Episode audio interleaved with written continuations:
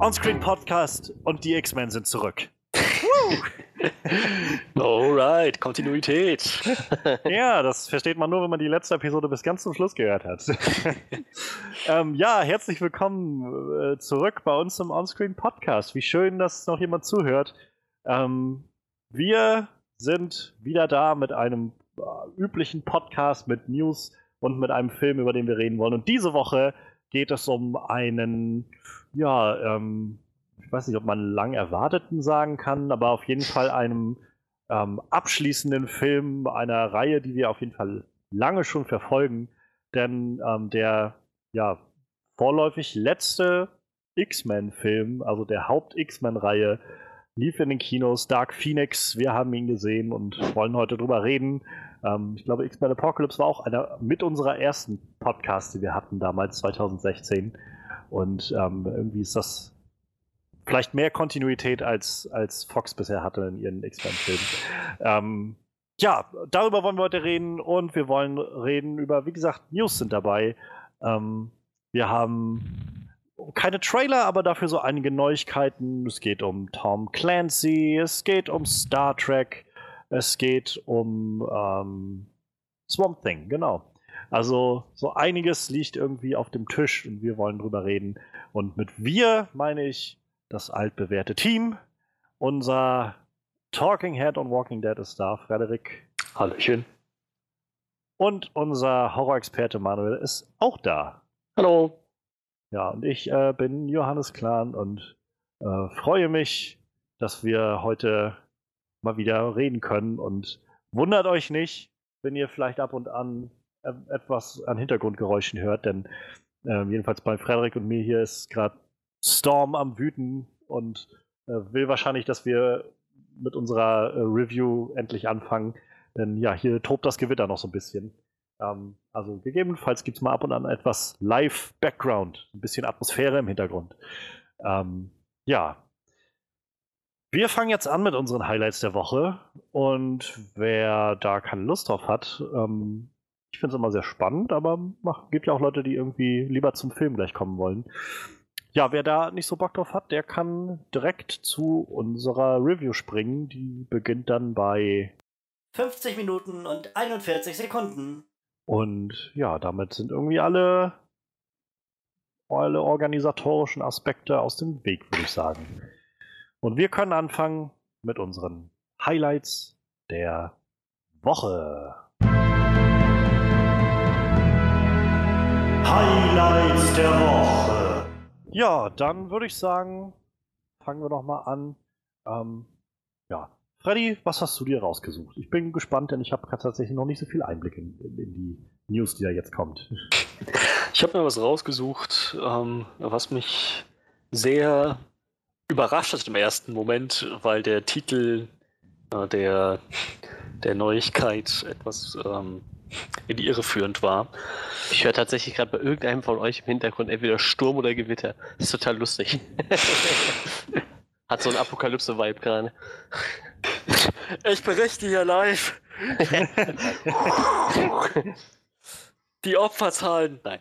Ähm, ich schätze, das bin ich tatsächlich. Also ich bin mein Mikro ist ungefähr vielleicht einen Meter, maximal eineinhalb Meter vom Fenster entfernt. Also und du hast das Fenster komplett offen, ne? Nee, das Fenster ist nicht offen. Wäre hier alles nass.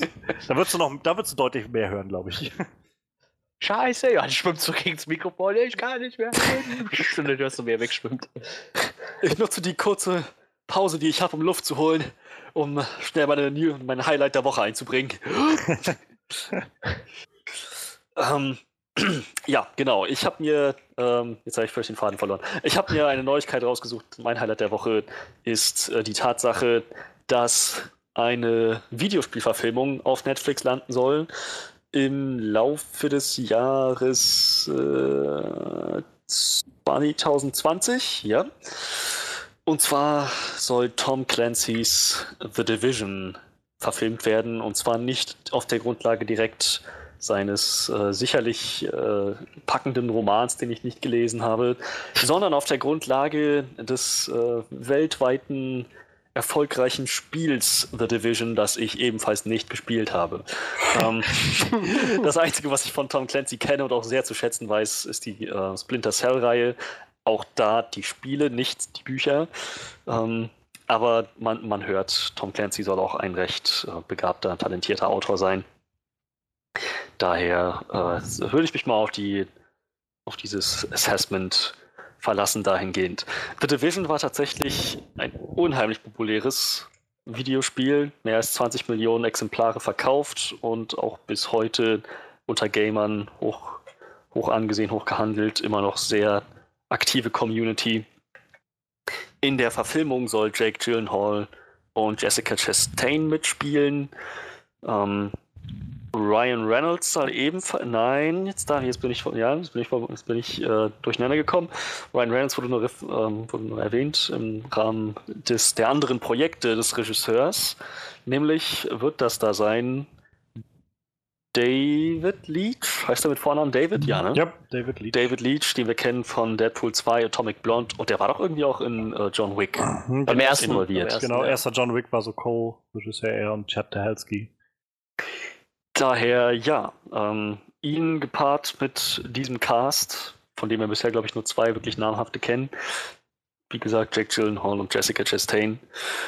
Äh, ich glaube, das kann ziemlich cool werden, zumal wenn The Division so in diesem Dunst des äh, Militär, äh, der Militär-Novel, Militär, was, wie wird das dann genannt, Militär-Action-Thriller-Novel irgendwie noch so bleibt wie Splinter Cell, dann kann ich mir vorstellen, dass das wirklich gutes Material bietet zum Verfilmen, dass das nicht nur als Roman oder Spiel funktioniert, sondern auch echt gut als Film, gerade in den Händen von jemandem wie David Leach. Und die Tatsache, dass es auf Netflix landen soll, lässt mich wieder ein bisschen hoffen, dass diese, weiß nicht, so die, diese Hit-or-Miss Statistik von Netflix äh, ja sich irgendwann doch wieder Richtung Hit kippen lässt. Ähm, aber ja, wie, wie sieht es bei euch aus? Habt ihr in irgendeiner Weise Kontakt mit Tom Clancy gehabt oder vielleicht sogar direkt äh, The Division? Hm, seid ihr Teil der. Nein. Ähm, äh, aber ja, seid, seid ihr interessiert? Was denkt ihr über das Ganze? Ja, ich habe äh, nur Rainbow Six gespielt, von den ganzen Tom Clancy-Spielen. Rainbow Six Vegas und Vegas 2, die habe ich auch echt des Todes gesuchtet, weil ich die echt gut fand. Ich habe nichts von dem gelesen, nichts gesehen und wie gesagt nur zwei Spiele gespielt. Wieder Äh, Rahmen? ich, ich äh, ja, Rainbow Six Vegas und Rainbow Six Vegas 2. Also die Ach so, Rainbow Six Teile fand ich großartig. Ich habe ein bisschen dieses äh, Ghost, Ghost, Ghost, wie heißen die? Ghost Recon? Die, das Ja, vorletzte oder so. Irgendwie Dies, was so ein bisschen Science-Fiction-mäßig ist. Das habe ich ein bisschen gespielt. Das fand ich, ich glaube, Future Soldier oder sowas. Das habe ich ein bisschen gespielt, fand ich ganz nett. Aber ist so vom, vom Lesen her nicht so meins, glaube ich. Das sind ja so. Ich, ich glaube, 95% der Sachen, die er so schreibt, sind halt so Military-Dinger wahrscheinlich. Ne? Das, das ist nicht so mein, mein Favorite-Genre, sage ich mal irgendwie. Ne? Muss ich nicht unbedingt haben. So, wenn dann eher in die Science-Fiction-Richtung. Ich lese gerade ein bisschen so Warhammer-Kram, so irgendwie. Ist auch ein bisschen militärisch angehaucht, aber das ist nicht so krass meins. Ähm, aber prinzipiell, ich meine, der, das, was am Cast bekannt ist, ist natürlich nett. Äh, Der Regisseur ist nett. Und ich meine, als Film funktioniert sowas für mich wahrscheinlich auch deutlich besser. Ich sehe gerade äh, Hunt for Red October. Ja, Jack, Jack, das ist auch ein Jack Ryan-Roman von, von Tom Mhm. Clancy. Das habe ich für einen Gameboy. Schön zu wissen, dass es dafür auch was für ein Gameboy gibt. da gab es ja, jetzt, also ich glaube, das sind ja so mit noch die bisher bekanntesten Verfilmungen, so diese, ja, ja, diese ja, Jack Ryan-Romane. Ich wusste nicht, dass das ein Jack Ryan-Roman ist. Ich wusste halt, dass das als Film gibt, so, aber ich hätte das jetzt auch nicht mit Tom Clancy in Verbindung gebracht, tatsächlich. Ja, Die anderen Sachen von ihm kenne ich halt auch alle nicht. Also, Wir hatten es ich ja vorhin halt- schon ein bisschen so verwechselt mit Jack Reacher, Jack Ja. Ryan. Ich habe auch das Gefühl, das ist leicht zu verwechseln. Das ist alles so in Ja, ich der Ecke.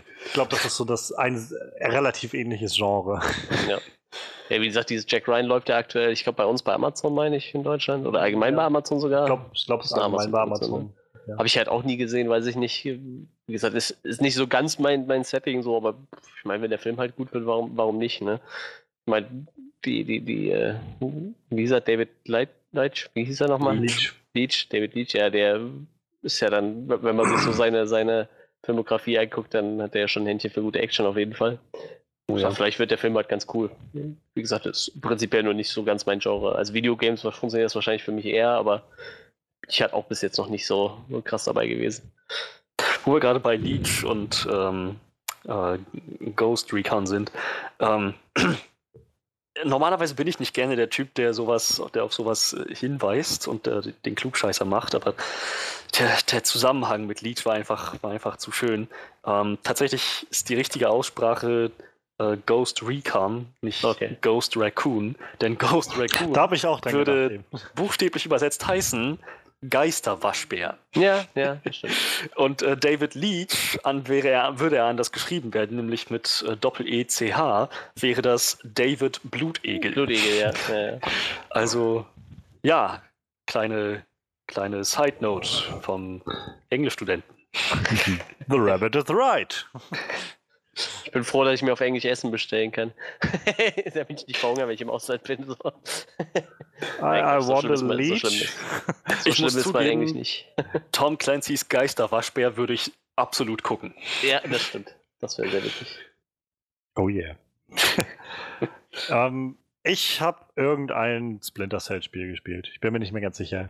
Kann sein, dass es Chaos Theory war. Kann auch sein, dass es Pandora Tomorrow Ich war. auch auf dem Handy fällt mir gerade Es war irgend, das war irgendwann mal in der Schön. Computerbild Spiele drin, als es, ich weiß gar nicht, ob es das noch gibt, aber als es das auf jeden Fall gab und ich davon mal ein paar hatte und dann habe ich das äh, gespielt und ich meine, ich fand es ganz gut, aber es war scheinbar nicht genug, dass es einen wirklich festen Eindruck bei mir hinterlassen hat, so von wegen, wow, das war so eine Zeit, wo ich das gespielt habe, sondern so, ich weiß noch, dass ich es irgendwie mal hatte. Und, ähm, ja, ansonsten, keine Ahnung, also ich, ich weiß, dass es The, The Division gibt.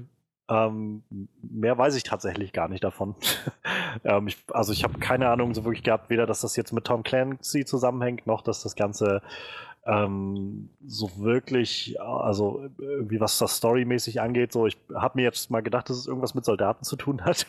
Und ja, wer weiß. Ähm, so, ich habe jetzt gerade mal die Seite auf von Tom Clancy bei IMDb. So, der hat halt naja, es gibt dazu einige Filme schon, wo er auf jeden Fall mitgeschrieben hat oder die Grundlage auf jeden Fall mitgelegt hat. Also gerade in den 90ern, Anfang 2000er gab es halt so einige. Jagd auf Roter Oktober hatten wir gerade schon angesprochen. Ähm, das Kartell, ähm, der Anschlag, das war 2002, ist auch so ein Jack, äh, Jack Ryan-Ding mit, mit Ben Affleck als Jack Ryan. Ähm, dann gab es vor ein paar Jahren diesen, ähm, ich frage mich jetzt, wie hieß denn der? Jack Ryan Shadow Recruit, wo Chris Pine Jack Ryan gespielt hat.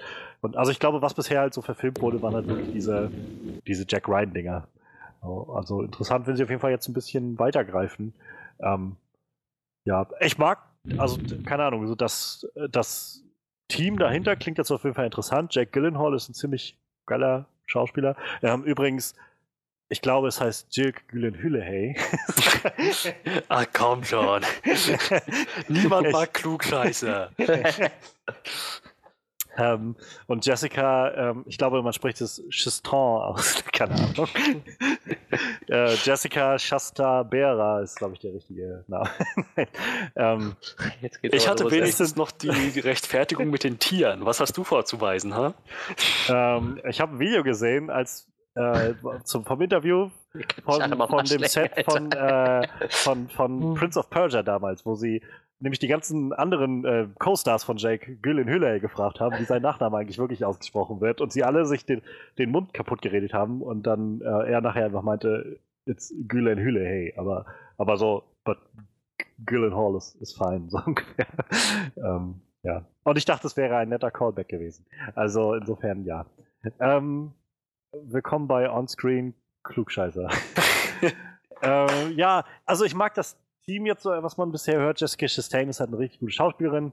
Ich freue mich eigentlich immer, die zu sehen. Mehr dazu dann später, wenn wir in unserer Review ankommen. Ähm, ja, wie gesagt, Jake äh, Gyllenhaal ist ein guter Schauspieler. Ich bin auch sehr gespannt, ihn als Mysterio bald zu sehen. Mhm. David Leach ist für mich tatsächlich bisher so Hit or Miss. Also, so ich mag halt die Action, die er macht, aber Deadpool 2 hat mich jetzt nicht so sehr gekickt. So, und da fand ich sogar tatsächlich die Action nicht so überragend. So, das war so. hm, So, Atomic Blonde hat halt wenigstens richtig beeindruckend, also so wirklich herausragende Action, wo ich das Gefühl habe, das habe ich noch nirgendwo so gesehen. Ähm, wenn ich da auch die Story so ein bisschen verwaschen fand. Ich bin gespannt, was jetzt der, ähm, der Hobbs Shaw bringen wird. Da führt er ja auch Regie. Der sieht auf jeden Fall sehr abgedreht aus bisher. Keine Ahnung, also äh, insgesamt so, das kann was werden. Ähm, Netflix hat es, glaube ich, nötig, so langsam sich aus dem da raus zu manövrieren, aus der Vorstellung von, das ist alles so Hit or Miss, denn mhm. wenn jetzt, also nicht nur, dass gerade die ganzen anderen Streaming-Services aufmachen, sondern ähm, die nehmen ja auch großteils dann ihre ganzen Sachen runter von Netflix. Also Netflix wird wahrscheinlich in, weiß ich nicht, zwei, drei Jahren wirklich nicht mehr haben als ihre Netflix Original-Sachen und halt vielleicht ein paar Serien oder so, die halt von irgendwelchen kleinen Produzenten kommen, die sich nicht leisten können, einen den Streamingdienst aufzumachen. Aber der Rest so, die ganzen Disney-Sachen, Warner-Sachen, äh, Fox-Sachen, das wird alles verschwinden davon. Deshalb, die haben es bitter nötig, sich so aus dem, also das Image ein bisschen, glaube ich, da zu verbessern. Ähm und ja, mal gucken. Also ich meine, ich muss jetzt halt gerade denken, so Verfilmung des Ubisoft-Spiels. Das letzte Ubisoft-Spiel, was ich verfilmt gesehen habe, war nicht so der Bringer, Assassin's Creed. ähm, keine Ahnung. Ich habe halt, ich kenne halt das Spiel auch zu wenig, als dass ich wissen würde, ob sich das auch, also was das so bietet als filmische Umsetzung. Keine Ahnung. Ich weiß halt nicht, wie Cinemat äh, so Cinematic das Ganze ist. Ob man da so das Gefühl hat beim Spielen so, oh ja, das, das könnte ich mir so richtig wie so ein Film vorstellen oder keine Ahnung. So, ich hoffe mal das Beste. Das gerade für Netflix und also auch als Zuschauer ist es ja irgendwie auch nett, wenn man das dann auf Netflix gleich hat. Aber ja, keine Ahnung. Also ich finde es erstmal interessant, aber ich weiß nicht, ich bin jetzt auch noch nicht am, am Ausflippen, deswegen.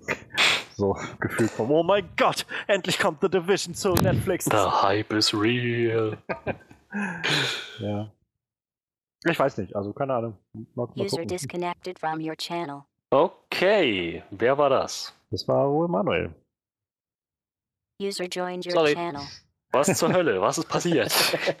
So ich hatte noch Discord auf und wollte das zumachen, aber ich habe äh, Teamspeak zugemacht. Ich dachte, ich dachte, meine Prognose von vorhin, dass wir heil und gewitterlos durch den Podcast kommen, ist damit gestorben. Nein, nein, alles gut, ich bin wieder da. Hallo. ja. Also, ja. Ähm, the Hype is real, aber noch nicht bei mir. Das reimt sich fast sogar.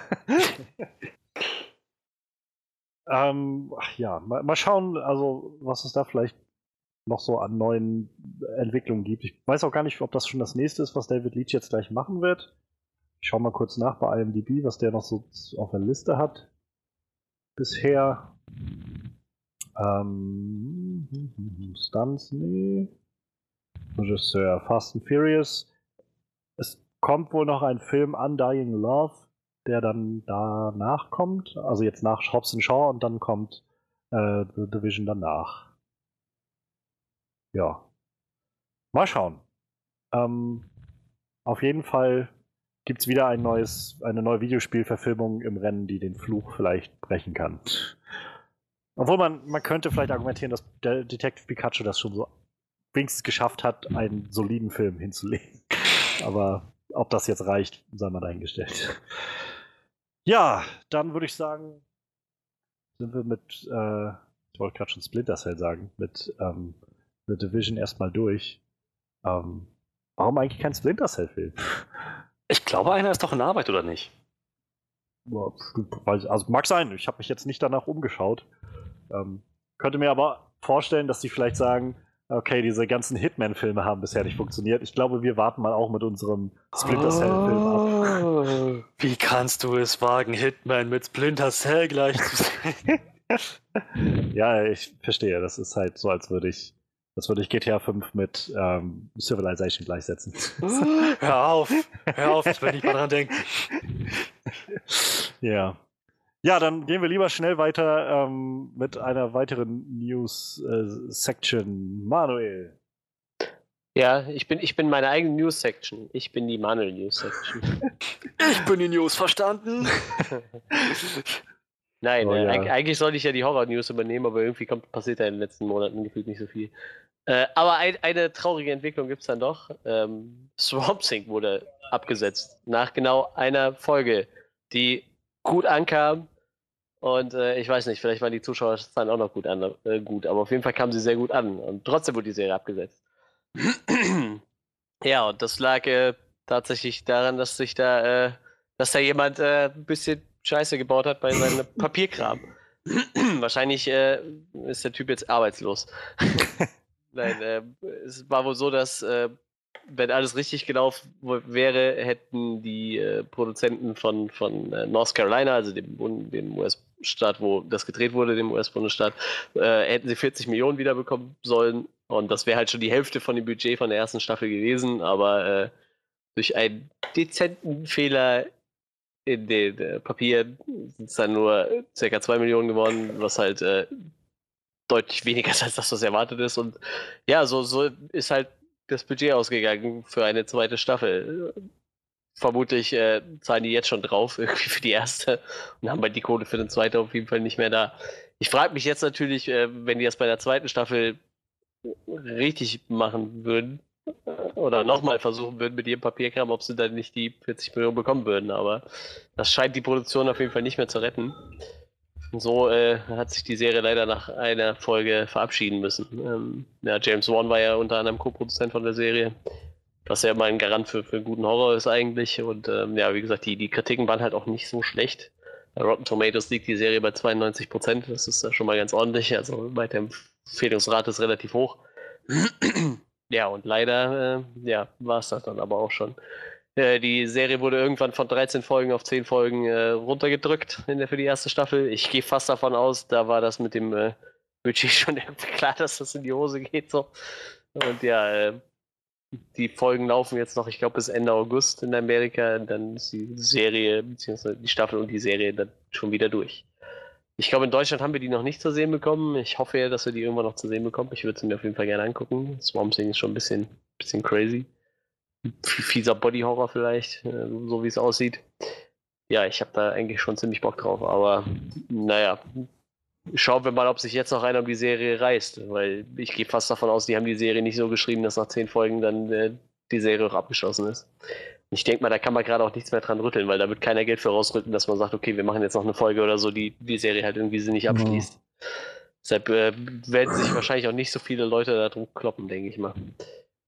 Naja, vor allem war das ja eine Eigenproduktion von, von diesem DC äh, Streaming-Service. Ja, ja.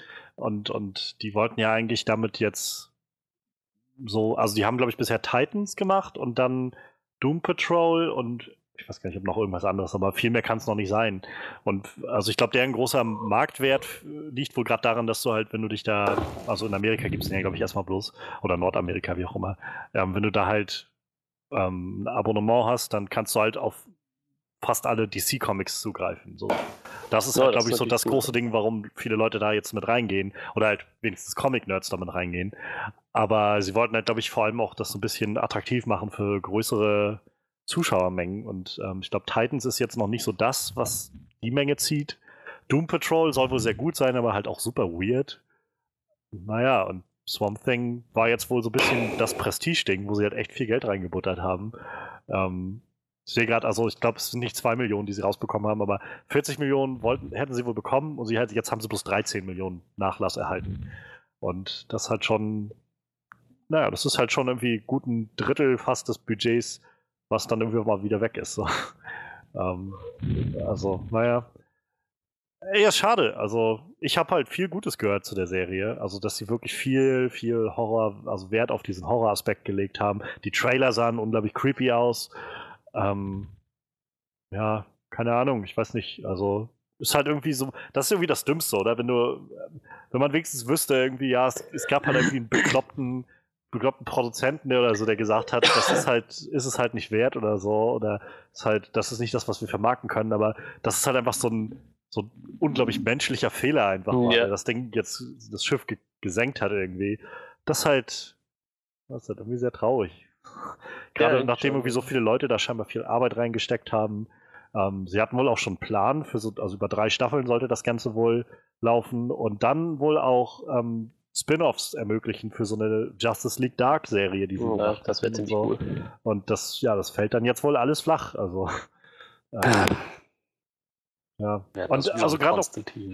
Ja, ja, so, und das, ist halt sehr schade, so auch mit, mit Swamp Thing zum Beispiel. Ich kenne den Charakter nicht wirklich, also ich weiß halt, was es ist, so ein Wagen, aber was ich halt nur weiß, ist, dass vor allem, dass das so die, zu dieser weirderen Ecke des DC-Universums gehört und also gerade auch Alan Moore halt damals in den also 70er, 80ern irgendwie dafür geschrieben hat und das halt alles immer so ein bisschen mehr, ein bisschen rausgeht aus diesem typischen Superhelden-Ding so, sondern eher so ganz, ganz andere Züge annimmt und weiß ich, ich bin im Moment sehr offen für so diese, diese weirden Sachen. So, keine Ahnung. Also schade. Ja, ein bisschen schon. Freddy, wie geht's dir damit? Wäre das was für dich gewesen? So wie ich das gerade höre, ja, ich glaube schon. Das wäre wahrscheinlich die erste Horrorserie, die ich geguckt hätte. Wenn man das dann als Horror einstufen würde. Ich meine, gerade du ähm, müsstest ja dahingehend sehr kritisch sein. Mm, ja, das schon. Aber wie gesagt, ich habe äh, Swamp Thing ja bis jetzt auch noch nicht gesehen, aber also ich denke schon, das geht in eine viel Horror-Richtung auf jeden Fall. Wie gesagt, vor allem steht halt James Wan irgendwo dahinter, ne? Das ist halt immer schon Garant dafür. Man, man kennt seine klassischen Horrorfilme wie Fast and the Furious 8 oder so, oder 7, ich weiß es nicht.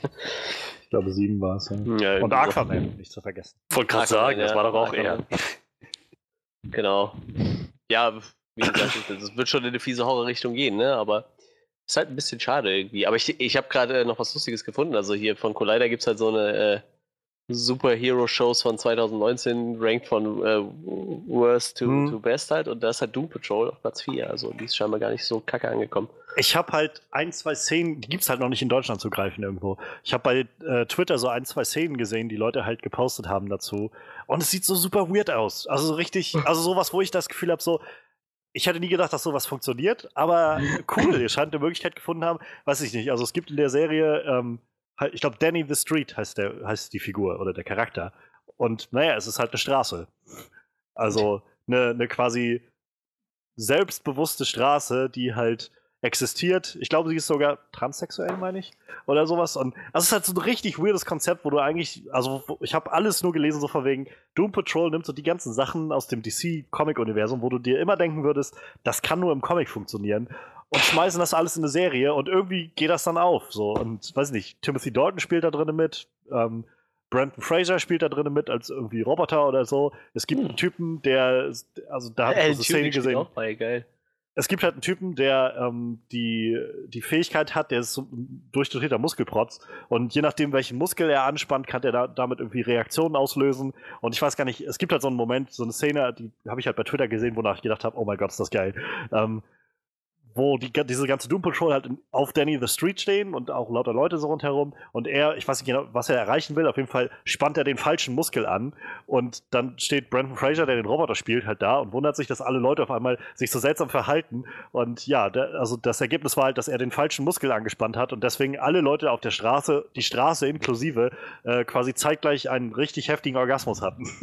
und, und halt alle, also er dann auch äh, verpasse ich irgendwas, so ungefähr. Und dann alle so irgendwie, oh mein Gott, du verstehst es nicht irgendwie. Und dann ist halt die eine von denen, die einfach mal, we're fucking coming, man! und, keine Ahnung, dann hat der Roboter, also Brent Fraser, der noch da steht und dann so tut, ach ja, ich verstehe. Oh, oh, das ist aber, oh, ist das heftig. So, das, es sieht super weird aus und ich habe danach gedacht, okay, wo kann ich die Serie sehen? Sie läuft noch nirgendwo in Deutschland, also, naja. Also mein, ich habe gerade mal in die Serie reingeguckt, die Doom Patrol. Also mein Favorite Char Character ist jetzt schon Animal Vegetable Mineral Man. Der heißt wirklich so. Animal Vegetable Mineral, Mineral Man. Das hört sich schon total geil an. Und da sind tatsächlich Charaktere dabei, die man mal kennt, ne? Also Cyborg spielt halt auch mit. Den kennt man ja nur jetzt aus Justice League. Er ist natürlich nicht derselbe Schauspieler, wie in den Serien ja so üblich. Und Crazy Jane kenne ich tatsächlich. Und äh, Elastigum kenne ich auch. Die waren, glaube ich, beide bei Justice League Dark auch mal dabei als Charaktere. Aber, also geil. Ey, Animal Vegetable Mineral Man ist so richtig gut. Ja, keine Ahnung. Ich glaube, ich, ich glaub, die Serie werde ich mir auch mal reinziehen. Das klingt auf jeden Fall schon alles super crazy irgendwie. Vielleicht ist das auch mal ein Comic, den man lesen kann irgendwie. Ja. Patrol. Das ist halt das, was ich meine mit so. Ich habe, also wir haben halt einfach ganz viel solche Sachen und ich bin halt bei weitem noch nicht müde der ganzen äh, so Superhelden-Sachen irgendwie oder so. Aber ich habe halt schon das Gefühl, also mittlerweile sind wir einfach da angekommen, wo die Macher selbst auch einfach entschieden haben und, und wissen so, okay, wir, wir, wir können jetzt einfach verschiedene Dinge ausprobieren, weirde Sachen ausprobieren. So. Und warum das nicht nutzen? So gerade Comics bieten so viel Ansatz dafür, dass du einfach so richtig weirden Scheiß machen kannst. So. So, ich weiß nicht. Ich habe doch so ein bisschen Hoffnung, dass das vielleicht auch mal dazu führt, dass wir irgendwie so diesen Sandman-Film nochmal kriegen werden, früher oder später. So von Neil Gaiman Sandman. Weil ich glaube, vor, weiß ich nicht, fünf, sechs Jahren war das, glaube ich, Leuten, also den Studios auch einfach noch zu.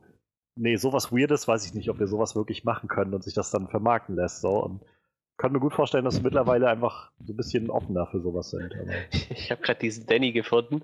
Also, der hat auch noch viele andere äh, Formen außer der Straße. Also, er war auch schon Danny the World, Danny the Brick, Danny the Island, Danny the Alley und Danny the, the Ambulance. Super. Alter. Oh, das ist, nee, das, boah, das ist richtig wild.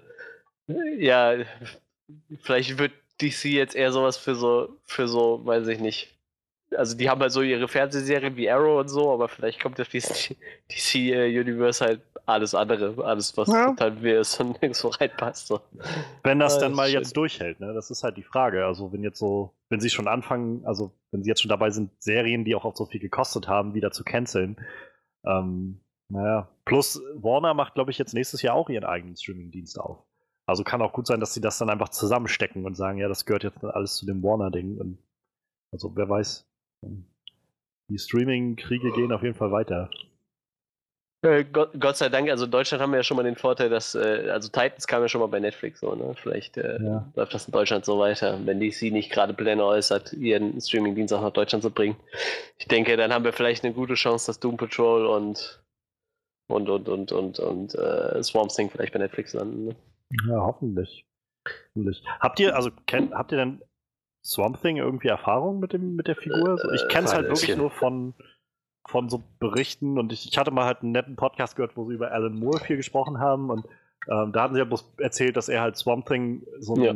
so ein, eine Reihe geschrieben hat, also eine, eine Zeit lang und da unter anderem so ein, wohl so eine Geschichte dabei war, wo ähm, Superman irgendwie so ein irgendwie äh, so ein, so ein Geburtstagsgeschenk in Anführungszeichen bekommen hat von irgendwie jemand aus dem All, wahrscheinlich irgendein so Villain oder sowas. Und da war so ein komischer, kryptonischer Spornpilz drin oder sowas. Und dann hat Superman im Prinzip so voll den weirden Trip gehabt. Und Swamp Thing war dann da, um ihn so ein bisschen so, so ein bisschen runterzureden. So ungefähr, chill, dude, so come, come down.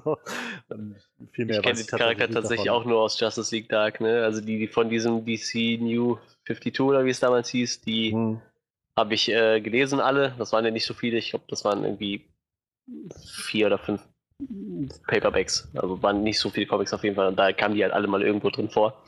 Aber äh, ja, wirklich viel weiß ich über den Charakter halt auch nicht. Ja, also das ist ja auch eigentlich immer mal eine ganz nette, nette Situation, wenn man sich so ein bisschen drauf einlassen kann. Also, Ja, ähm, das war ja, warum mir Shazam auch so gut gefallen hat, weil das mal wieder so ein, das war so eine Figur, von der ich wirklich fast nichts wusste und irgendwie mir der Film die Figur sehr gut nahebringen konnte. Ja, bleibt. Ich weiß gerade tatsächlich gar nicht, was ich, was ich schlimmer fände, so wenn die Serie jetzt kommt und ich die richtig geil finde und dann weiß, ja toll, jetzt ist nach zehn Folgen ja, ja, Schluss das so. halt. Und da kommt auch nichts mehr. Oder wenn ich halt merke, irgendwie, ja, nee, es ist gar nicht so geil irgendwie. Weil das, das ist halt echt eine scheiß Situation für diese Serie auch einfach. So, das wird auch allein jetzt schon wieder Zuschauer kosten für die. So, ich, ich will gar nicht wissen, wie es, also es tut mir schon für Jessica Jones auch leid, die jetzt nächste, ich glaube nächsten Monat oder so startet oder Ende diesen Monats oder so. Ähm, wo du so auch weißt, wie viele Leute werden jetzt einfach sagen, ja, ganz ehrlich, ich weiß sowieso, das geht nicht weiter. So, das ist halt Ende jetzt. Geschichte ist halt vorbei. So, ich glaube auch gerade X-Men Dark Phoenix hatte, glaube ich, ähnliches Problem. Also ich glaube, da sprechen wir nachher später auch noch drüber, aber so, ich ne, weiß nicht. Bisschen ärgerlich auf jeden Fall. Und halt unfair so ein bisschen für die Leute, die da halt echt viel Arbeit reingesteckt haben. So, das sind halt so Faktoren, die die halt in keiner Art und Weise irgendwie beeinflussen können. Ist halt einfach, Ja, das stimmt. einfach doof gelaufen. So. Wie gesagt, ich glaube, dafür hat vielleicht jemand seinen Job verloren. ja. Ich weiß nicht, ob man es hoffen will, aber ja, ist auf jeden Fall doofe Situation. Ja. Ja, dann ähm, schließen wir noch an mit, mit einer dritten News. Ähm, New, News, sagt man News auch für die Einzahl von Nachricht? Ich glaube nicht. Äh, äh, äh, New? Ich, ich weiß gar nicht, ob es. Ähm, Ich glaube, man sagt dann with, with some final news, aber auf Deutsch. Wow, da, das ist äh, eine harte Nuss zu knacken. Ja, auf jeden Fall. Naja, es sind ja mehrere Informationen, die da drin stecken, also es sind News. Und zwar ähm, habe ich mir rausgesucht, dass äh, die, also die neuen ähm, Kommentare, die wir von Quentin Tarantino haben zu seinem kommenden Projekt, also nicht Once Upon a Time in Hollywood, der jetzt gerade schon in Cannes und so lief und jetzt auch im Sommer bei uns startet, auf den ich schon ziemlich gespannt bin, muss ich sagen. Also ähm, ich war, glaube ich, nicht da, als ihr über den Trailer geredet hattet. Ähm, ich, äh, ja, ich kenne so eine Hand, nicht mal eine Handvoll, ich kenne ein paar, zwei oder drei äh, Tarantino-Filme und finde die alle irgendwie okay, aber es hat mich jetzt nie so wirklich mitgegriffen und gepackt so. Aber Once Upon a Time in Hollywood, das sieht verdammt geil aus. Und naja, auf jeden Fall war jetzt schon vor einem Jahr oder so, glaube ich, kam das mal hoch, dass er gesagt hat, er hat Bock, so einen Star Trek-Film zu machen und an Star Trek zu arbeiten. Und dann war so ein, ja, er schreibt jetzt oder er ist irgendwie an der Geschichte dran und keine Ahnung. Und dann wurde es irgendwie ruhig darum. Dann kam auch noch die Nachricht, dass ja der eigentlich geplante Star Trek 4 mit, mit der alten, also mit der Crew, die wir jetzt halt in den letzten drei Filmen hatten, ähm, nicht mehr kommt, weil das wohl alles zu teuer wird und Chris Hemsworth und Chris Pine ausgestiegen sind aus dem Film. Und ähm, ja, irgendwie war das jetzt alles ein bisschen, ja, weiß ich nicht, also um Star Trek hm, steht es halt immer so ein bisschen wackelig, habe ich das Gefühl. Und jetzt hat Tarantino aber letztens ein bisschen Einblick gegeben in, ähm, in den Stand seines Projekts. Und zwar äh, hatte er davon gesprochen, dass ein Drehbuch jetzt wirklich existiert. Es ist ähm, schon sehr weit vorangeschritten. Er hatte noch keine Zeit, jetzt sich selbst damit auseinanderzusetzen. Ähm, das Drehbuch wird wohl von Mark L. Smith geschrieben, der auch unter anderem The Revenant geschrieben hat. Und ähm, ja, er wird wohl, also wird sich dem Ganzen dann annehmen und wahrscheinlich diese typische, ja, das war dann so die Frage, wird das Ganze dann einfach nur ein Star Trek-Film und Tarantino produziert oder sowas, oder wird das halt ein wirklicher Tarantino-Film?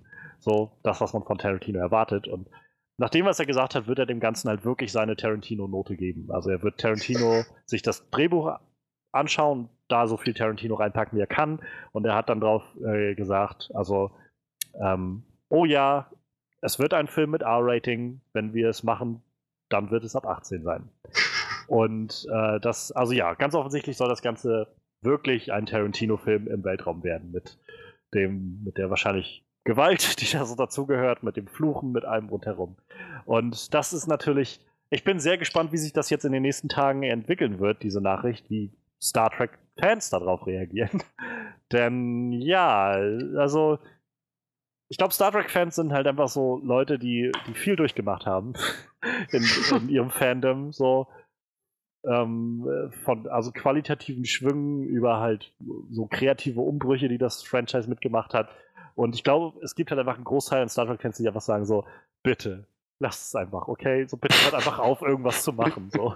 Wir, wir sind ja nicht mal so, dass wir sagen, so, weiß ich nicht, so, so ein bisschen wie Star Wars-Fans, so, wir wollen immer mehr Star Wars und sind dann trotzdem unzufrieden oder so, sondern, ich, ich weiß, ich bin sehr verallgemeinert, was zu sagen, die tut mir leid, aber ähm, so, die sind halt, ich glaube, Star Trek-Fans sind einfach mehr so, okay, wir haben irgendwie die Originalserie, wir haben ähm, Next Gen, wir haben Deep Space Nine, Voyager und so weiter und Enterprise und ähm, Discovery ist jetzt schon so ein, Fort so ein Schritt in eine Richtung, die nicht allen Star Trek-Fans gefällt, jedenfalls die erste Staffel. Ähm, und ich glaube, viele sagen so, bitte, lass es vielleicht einfach, okay? So, wir, wir, können, wir können auch einfach nur zufrieden sein mit den Sachen, die wir haben. Ähm, ja, ich weiß auch noch nicht so recht, was ich davon halte. Also, ich mag Star Trek sehr gerne. Ähm, Gerade auch den letzten Star Trek-Film, den wir hatten, Star Trek Beyond, fand ich eigentlich sehr schön, hat mir gut gefallen.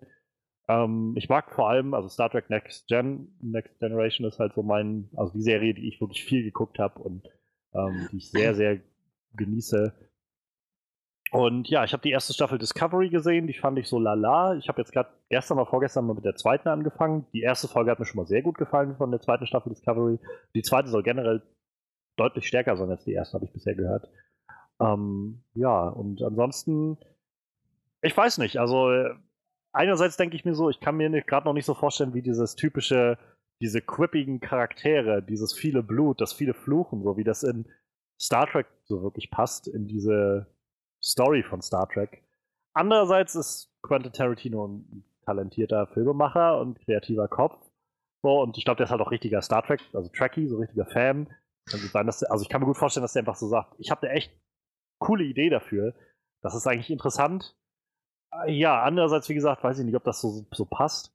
Und dann denke ich aber auch wieder, dieses Franchise ist vielleicht aber auch einfach an dem Punkt, dass entweder man lässt es halt oder man muss es wirklich in eine Richtung, in eine neue Richtung bringen und einfach einen neuen kreativen Schwung irgendwie reinbringen. Und vielleicht ist das auch gar nicht so verkehrt. Deshalb, ähm, ja, also es ist schon mal spannend, dass es auf jeden Fall noch kommt, ähm, dass das in Arbeit ist. Wahrscheinlich auch gerade, weil der andere Star Trek-Film dann nicht funktioniert jetzt nicht kommen wird. Und naja, ansonsten ist Star Trek jetzt ja gerade, glaube ich, dabei, sich neu aufzustellen als so breit gefächertes Franchise. Also wie gesagt, Star Trek Discovery läuft und da buttern die auch echt viel Geld rein. Also so, die, so visuell ist die Serie einfach der Wahnsinn. Ähm, und gerade für so Fernsehen, sag ich mal. Und ansonsten ist ja diese Star Trek Picard-Serie jetzt in Arbeit. Da gab es, glaube ich, einen Teaser-Trailer vor ein paar Wochen. Ähm, sie arbeiten an einem animierten Spin-off, meine ich, ähm, und irgendwie noch einem, einem, Film oder sowas. Und alles soll so ein bisschen für diesen Streaming-Dienst kommen von CBS oder so. Und also Star Trek versucht sich, glaube ich, so ein bisschen neu zu orientieren und so wirklich diesen Franchise-Schritt zu machen. Keine Ahnung, ob das funktioniert. Also wir haben oft genug gesehen in den letzten Jahren, dass ähm, Franchises oder möchte gern Franchises so fünf Schritte vor dem ersten gemacht haben und das dann irgendwie ein bisschen nach hinten losging. Ja, wie, wie geht's euch denn damit? Also ich meine, wir haben halt, wie gesagt, über den letzten Star Trek-Film geredet. Star Trek Beyond, hättet ihr lieber jetzt gesehen, dass wir die Chris Pine-Verse-Sachen weitermachen und den vierten Star Trek davon kriegen? Oder findet ihr auch das irgendwie interessant mit Quentin Tarantino? Ich glaube, ich werde auch meine Meinung ganz kurz vorwegschieben. Ich hatte nie wirklich so, weiß nicht, so, so ein zündendes Moment mit Star Trek. Ich war nie Trekkie, also bei weitem nicht Trekkie. Die Filme waren halt irgendwie unterhaltsam, dabei hört es auch auf. Keinerlei Verbindung zu diesem Franchise, keinerlei Bedürfnis nach mehr. Ich hätte auch nichts gegen. Ich hätte, ich habe nichts gegen mehr, ich habe aber auch nichts gegen weniger. Ähm, wenn dabei gute, interessante Filme rauskommen, gucke ich mir die an, aber ich bezweifle, dass ich noch irgendwie zu einem oh, leidenschaftlichen Fan dieses Franchises werde. Tarantino hin oder her. Also, ja, wenn ihr noch gute Geschichten zu erzählen habt, äh, immer her damit. Und wenn nicht, dann ähm, ist, äh, juckt mich auch nicht so sehr. Was, was würde dich denn von den beiden Varianten am meisten reizen? Ein J.J. Abrams geschriebener ähm, Star Trek-Film mit halt den, also Figuren, die wir jetzt schon gesehen haben, so mit dem Zachary Quinto Spock, Chris Pine Kirk und so weiter und alles so ein bisschen mit dieser Time-Travel-Geschichte um Chris Hemsworth, äh, Kirk, also den Vater von James oder halt ein Tarantino-Film, der halt so R-rated mit Fluchen und allem drum und dran wird, Sci-Fi. Also einfach aus dem simplen Grund, dass der R-rated äh, Tarantino das Potenzial hat, wirklich was Neues zu machen, was wir noch nicht gesehen haben, ähm, würde mich das wahrscheinlich eher catchen als J.J. Abrams ja. ähm, Fortsetzung in demselben Stil. Nichts gegen J.J. Abrams, naja. der, der, Mann ist unheimlich äh, tentaliert, talentiert. Tentakliert. Ähm, der Mann ist unheimlich ähm, tentaliert. Tante. Meine Fresse! Der Mann ist unheimlich talentiert. Bam! So. Ich kann's äh, aber, aber gerade, weiß nicht, gerade bei Star Trek, gerade wenn man nicht irgendwie so diese, so, so, jemand wie ich noch nicht diese Liebe zu diesem Franchise entdeckt hat, nicht so ein, ja. so ein leidenschaftlicher Fan ist, brauche brauch ich, glaube ich, schon irgendwie was, weiß nicht, ein bisschen was Außergewöhnlicheres als das, ich, was ich schon kenne. Und ich kann mir gut vorstellen, dass das vielleicht wirklich die, die Logik ist, warum dieser Film auch irgendwie weiter gepusht wird. Also ich, wie gesagt, als die Nachricht vor einer Zeit kam, dass halt Quentin Tarantino an was arbeitet, war das so ein, was? Tarantino macht einen Star Trek-Film? So. Und ich glaube aber, gen genau das wird sein. Also ich meine, die letzten Filme, wie gesagt, ich mochte den Star Trek Beyond ziemlich gerne. Into Darkness nicht so wirklich. Den 2009er Star Trek fand ich ganz okay. Ähm, aber ich glaube, die sind halt einfach vom finanziellen Erfolg immer weiter abgestiegen, diese Filme. Und ähm, Paramount ist jetzt halt auch so ein Studio, die einfach nicht Disney sind, nicht Warner sind, die einfach echt am, so am, am Hungerhaken irgendwie versuchen, irgendwie irgendein Franchise aufzuziehen wieder, was ihnen halt viel Geld einspielt. Und ich kann mir gut vorstellen, dass genau diese Logik dahinter steht, zu sagen, also wir haben es versucht, mit halt so diesen typischen Star Trek-Sachen wieder Leute zu mobilisieren. Gerade Star Trek Beyond war halt, glaube ich, wieder so mehr in die Richtung gelehnt, was die ursprüngliche Star Trek-Serie viel ausgemacht hat und so. Und das hat aber nicht funktioniert, so wirklich finanziell. Es gibt dafür einfach scheinbar kein großes Publikum. Vielleicht müssen wir einfach jetzt eine weirde Richtung einschlagen, eine Richtung, die wir vorher noch nicht gesehen haben, damit, um dieses Franchise irgendwie wieder relevant zu machen. So. Und das, also mit, mit allem, für alle Star Trek-Fans, so das sage ich jetzt mal mit so ganz, äh, mit, mit vielleicht auch etwas über, überzogenem äh, Respekt oder so. Es ist halt, ich mag Star Trek gerne und es gibt genug Leute, die es mögen, aber ob das Franchise wirklich noch relevant ist, das mag ich mal zu bezweifeln, um ehrlich zu sein. ähm, ist halt, keine Ahnung, also es gibt halt Leute, die Discovery mögen und es gibt Leute, die ähm, auch die neuen Star Trek-Filme sehr mögen. Interessanterweise sind das halt vielfach Leute, die nicht, sich nicht so angesprochen äh, fühlen von den alten Sachen meistens oder die Leute, die halt die alten Sachen mögen, gerade bei den neuen eher so denken, hm, so, das ist aber schon sehr anders als das, was wir kennen. So. Und, ähm, naja, wie gesagt, vielleicht ist das einfach der Weg, den man gehen muss, um das Franchise wieder relevant zu machen, um es irgendwie frisch zu halten und weil ich meine, das ist halt nur auch ein Franchise, was schon irgendwie 50 Jahre alt ist oder so. 60 wahrscheinlich sogar. Manuel, wie sieht's bei dir aus? Du bist ja der Mann mit dem Tarantino-Film im Schrank. Ja, das stimmt. Mir fehlt aber immer noch der letzte. Hateful Eight habe ich immer noch nicht im Schrank tatsächlich. Ja, ich habe auch alle gesehen und die meisten davon auch mehrmals. Ähm, ich würde mir auch definitiv einen Star Trek-Film mal gucken. Ich bin jetzt auch nicht der größte Trekkie, aber ich fand die letzten drei Filme halt alle eigentlich recht sehenswert. Die haben schon irgendwie Spaß gemacht und äh, ich habe früher halt auch Next Generation geguckt, wie es dann im Fernsehen kam, aber. Ja, wann kriegen wir denn unsere PK-Serie? Die kommt, glaube ich, nächstes Jahr. Ja. Und also der Teaser sah halt schon sehr interessant aus, überhaupt. Also ich weiß nicht, das ist sowas, wo mein. So, ich ich äh, traue mich immer nicht so wirklich, mich als Trekkie zu bezeichnen, denn ich kenne wirklich halt nur Next Gen, ein paar von den alten Filmen und halt die, die neuen drei Filme und halt eine Staffel Discovery so. Ich kenne halt die ganzen anderen Sachen alle nicht und weiß, also ich habe jetzt auch nicht so den Drang, mir das alles reinzuziehen. Aber das, was ich in mir als Trekkie-Fan irgendwie sehe, ich habe mich schon echt gefreut, äh, Patrick Stewart wiederzusehen als, als PK. Ja. So, das, das hat schon so einen Moment so, wie ich gedacht habe, oh yeah, das wird, also keine Ahnung, wie es wird, aber das allein ist schon irgendwie wieder so eine Aussicht, wo ich denke, ja, ja, das, da habe ich Lust drauf. Ja, das, wie gesagt, äh, also die Serie will ich mir wahrscheinlich auch angucken. Und klar, wenn, wenn Tarantino einen Star Trek-Film macht, bin ich da auf jeden Fall an Bord. So, oder ich, ich bin jetzt nicht, wie gesagt, der gehypteste Mensch der Welt, aber Tarantino, ich habe halt keinen Film von ihm gesehen, wo ich sagen würde, der, der war richtig schlecht so. Ne? Also er hat dann schon so ein paar, die besser sind wie andere, aber mir gefällt sein Style halt irgendwie und wenn er das irgendwie mit dem Star Trek-Universum in Verbindung bringt, wegen mir. Aber mir wäre es jetzt auch prinzipiell egal, wenn er gesagt hätte, ich würde einen Star Wars-Film machen, fände ich halt irgendwie genauso geil halt irgendwie, ne? Ist halt Oh für ihn Gott. mal was, ist halt für ich ihn will mal nicht was wissen, was Neues. dann im ne? Netz los ist. Aber wäre halt prinzipiell mal für ihn, ist das ja prinzipiell mal was Neues, ne? Ich meine, das, das äh, nimmt ihn vielleicht auch mal ein bisschen aus seiner Komfortzone raus, ne? Probiert zwar mal ein bisschen viel aus, aber das ist halt dann doch wieder eine ganz andere Schiene, denke ich. Nach dem, was wir in den letzten Star Wars-Filmen, also nach den letzten Star Wars-Filmen alles gesehen haben, wie Leute reagiert haben und so, auf Ray, auf irgendwie äh, Subverting Expectations, so diese ganzen Geschichten, die wir irgendwie mit Force Awakens und Je Last Jedi hatten. Ich will nicht wissen, was los ist, wenn auf einmal Quentin Tarantino so ein Kill Bill im Star Wars-Universum aufzieht. Und dann, also es wäre schon fast wieder interessant, einfach zu sehen, wie, wie einfach alles in Flammen stehen würde für ein Jahr lang oder so, aber ich glaube, ich bin auch einfach zu müde der ganzen Diskussion. ähm, und ja, ansonsten werde ich wahrscheinlich jetzt mal ähm, das äh, Guinness World Records Buch anrufen und dem Bescheid sagen, dass du nicht der äh, gehypteste Mensch der Welt bist, Manuel. Äh, Ja. Ich glaube, die werden dich streichen müssen. Ja, Da wird auch erstmal für ein Jahr lang die Hölle los sein. Wie, wie konnten wir uns so sehr irren? Verdammt nochmal. Wo, wo, wo ist Jensen? Jensen, du hast mir diesen Scheiß erzählt. Ach ja. Ja. Ja. Damit, ähm, ja, also wie gesagt, mal schauen, vielleicht ist die Zukunft des Star Trek Franchises wirklich wieder mehr dann im, auf, der, auf der kleinen Leinwand zu finden. Und ähm, ich meine, die Chance ist halt groß, glaube ich, wenn sie jetzt so ein, so ein breites Spektrum irgendwie anstreben, was sie ja, glaube ich, gerade machen, dass sie dann vielleicht Dinge finden, die halt neue Leute mobilisieren kann. Ähm, so, also gerade jetzt so Star Trek Discovery geht halt viel so eine neuere, also ich sag mal modernere Richtung des Storytellings, halt wirklich mehr so charakterbezogen, lange Storytelling über eine Staffel hinweg und mit einer Arc und so weiter.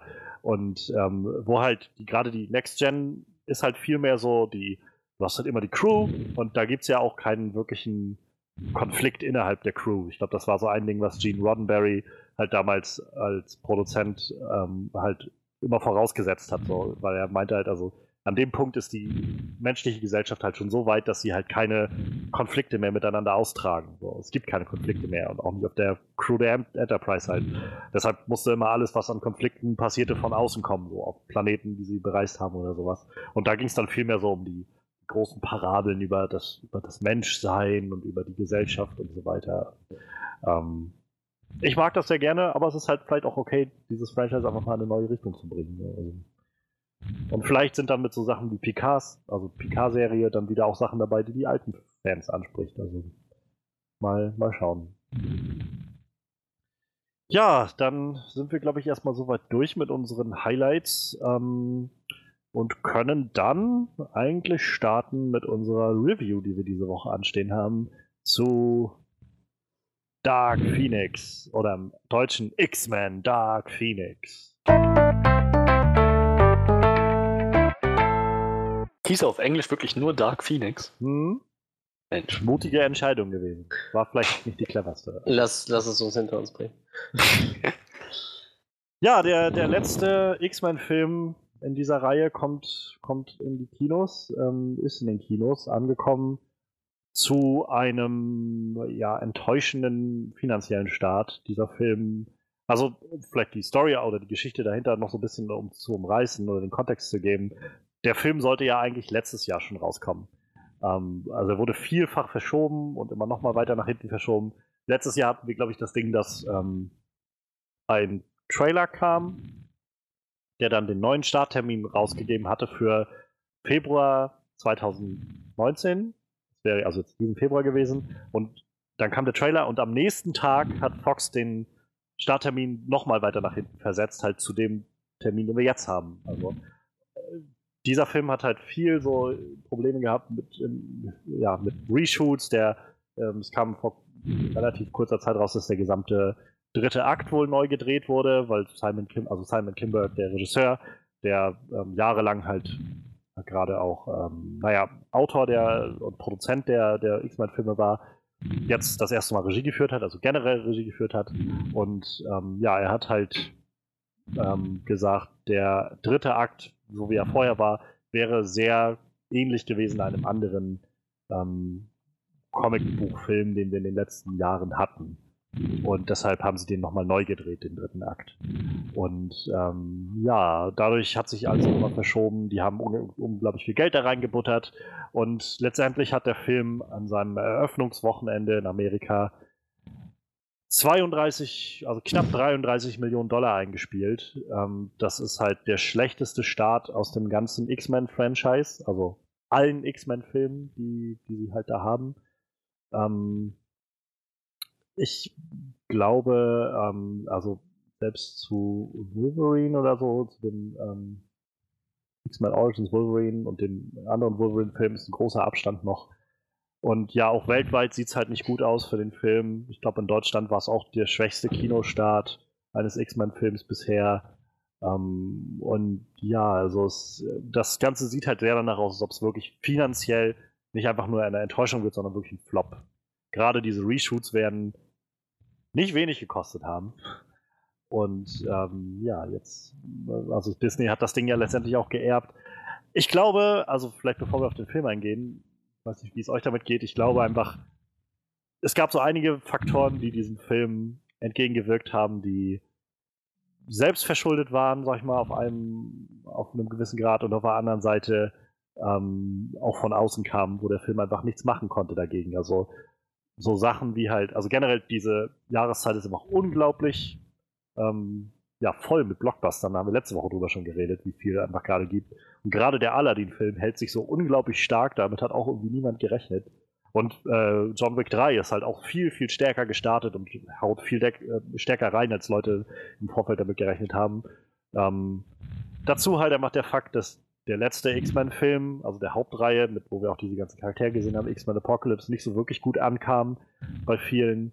Ähm, dazu halt einfach auch, dass Fox jetzt aufgekauft wurde von Disney. Ich glaube, viele Leute spielte auch mit rein dieses Gefühl von, naja, es ist jetzt halt, keine Ahnung, so bringt es jetzt einfach zu Ende und dann sind wir halt die X-Men irgendwann bei den, bei den, in Anführungszeichen, guten Figuren wieder, bei dem, was, bei dem guten Universum im MCU irgendwie. Ähm, so, ich glaube, das führt halt alles dazu, so auf den verschiedenen Ebenen, dass, naja, dass der Film halt einfach kaum Interesse noch weckt und halt am Endeffekt nicht, nicht gut genug ähm, Leute greifen kann. Und dazu kommt wahrscheinlich auch, dass die Qualität des Films auch eher umstritten ist, sag ich mal. Ja, damit kann ich vielleicht gleich mal kurz einschließen. So, meine Erwartungen waren halt echt sehr gering für den Film. So, ich habe halt mal unabhängig von halt die Reviews, die vorher im Vorfeld halt rauskamen, irgendwie auch erst zwei Tage vorher oder sowas, was immer schon so kein gutes Zeichen ist, wenn das Embargo bis kurz vor Filmstart liegt. Ähm, davon ab, also mich hat das schon beeinflusst in meiner Wahrnehmung, so dieses Gefühl von, wie oft haben sie diesen Film jetzt nach hinten verschoben? Wie oft ist das Ganze jetzt äh, nochmal neu gedreht worden und so weiter? Ähm, dann gab es halt den einen Trailer, wo sie halt schon im Trailer quasi gezeigt haben, dass Mystique stirbt, wo ich halt auch gedacht habe, äh, okay, das ist jetzt das, was ihr uns zeigen wollt im Trailer. Und keine Ahnung, das, für mich hatte das alles viel das Gefühl von, also so, ich habe mich nicht mehr so wirklich mitgenommen gefühlt. Und ich mag X-Men First Class immer noch richtig, richtig gerne. Und ähm, danach, ja, wird so Days of Future Past ist, fand ich damals okay und also immer noch sehenswert, aber der ist halt auch eher gesunken in meiner Wahrnehmung. Ähm, und ja, Apocalypse hat mir halt nicht gefallen und das hat halt alles eher dazu geführt, dass, dass ich Logan war für mich, glaube ich, so der Abschluss für nicht nur Wolverine und Logan, sondern so dieses Universum so gefühlt. Seitdem habe ich nicht mehr das Gefühl gehabt, dass sie so richtig, oh mein Gott, die X-Men sind wieder da. Ähm, ja, bei mir ist es ganz anders. So, für mich war halt Logan der Abschluss für diese, für, für diese alte Reihe halt, ne, mit den ja. alten Darstellern. Und ich denke, ich hab, saß eben im Kino und dachte so, es hat mit X-Men angefangen, 99 oder so. Äh, 2000, glaube ich. Ja, 2000.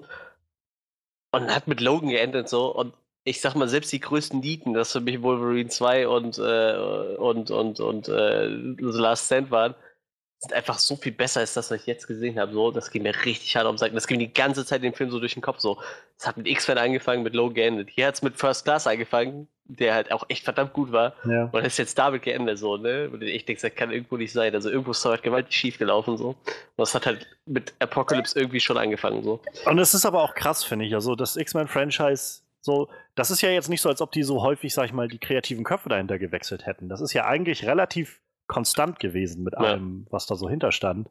Ähm, und naja, es hat aber trotzdem dann dazu geführt, dass, also trotzdem ist dieses Franchise unglaublich, weiß ich, schlägt unglaublich nach oben und unten aus. Du hast manchmal so ja. richtig, richtig geile Filme und dann hast du aber so richtig krasse Dinger, die daneben gehen. Und ähm, ja, also keine Ahnung, so deshalb meine Erwartungen waren halt tatsächlich eher gering, so insgesamt. Ich, ich habe auch einfach nicht so das emotionale, so die in, emotionale Involvierung noch gefühlt mit diesen Figuren. Ähm, und wenn man dann halt dazu einfach weiß, irgendwie, dass halt, weiß ich, Simon Kinberg jetzt das erste Mal Regie führt, das ist halt schon sowas, wo ich auch erstmal skeptisch bin, wenn jemand sein Regiedebüt gibt mit so einem großen Ding. So, mag sein, dass er viel damit, also mit dem Writing zu tun hatte. Er hat aber halt auch Last Stand geschrieben, den Film, der schon das letzte Mal die äh, die Dark Phoenix Saga so ein bisschen seltsam umgearbeitet hat. Und naja, dass der jetzt halt das Ding nochmal an, annimmt und äh, weiß ich nicht.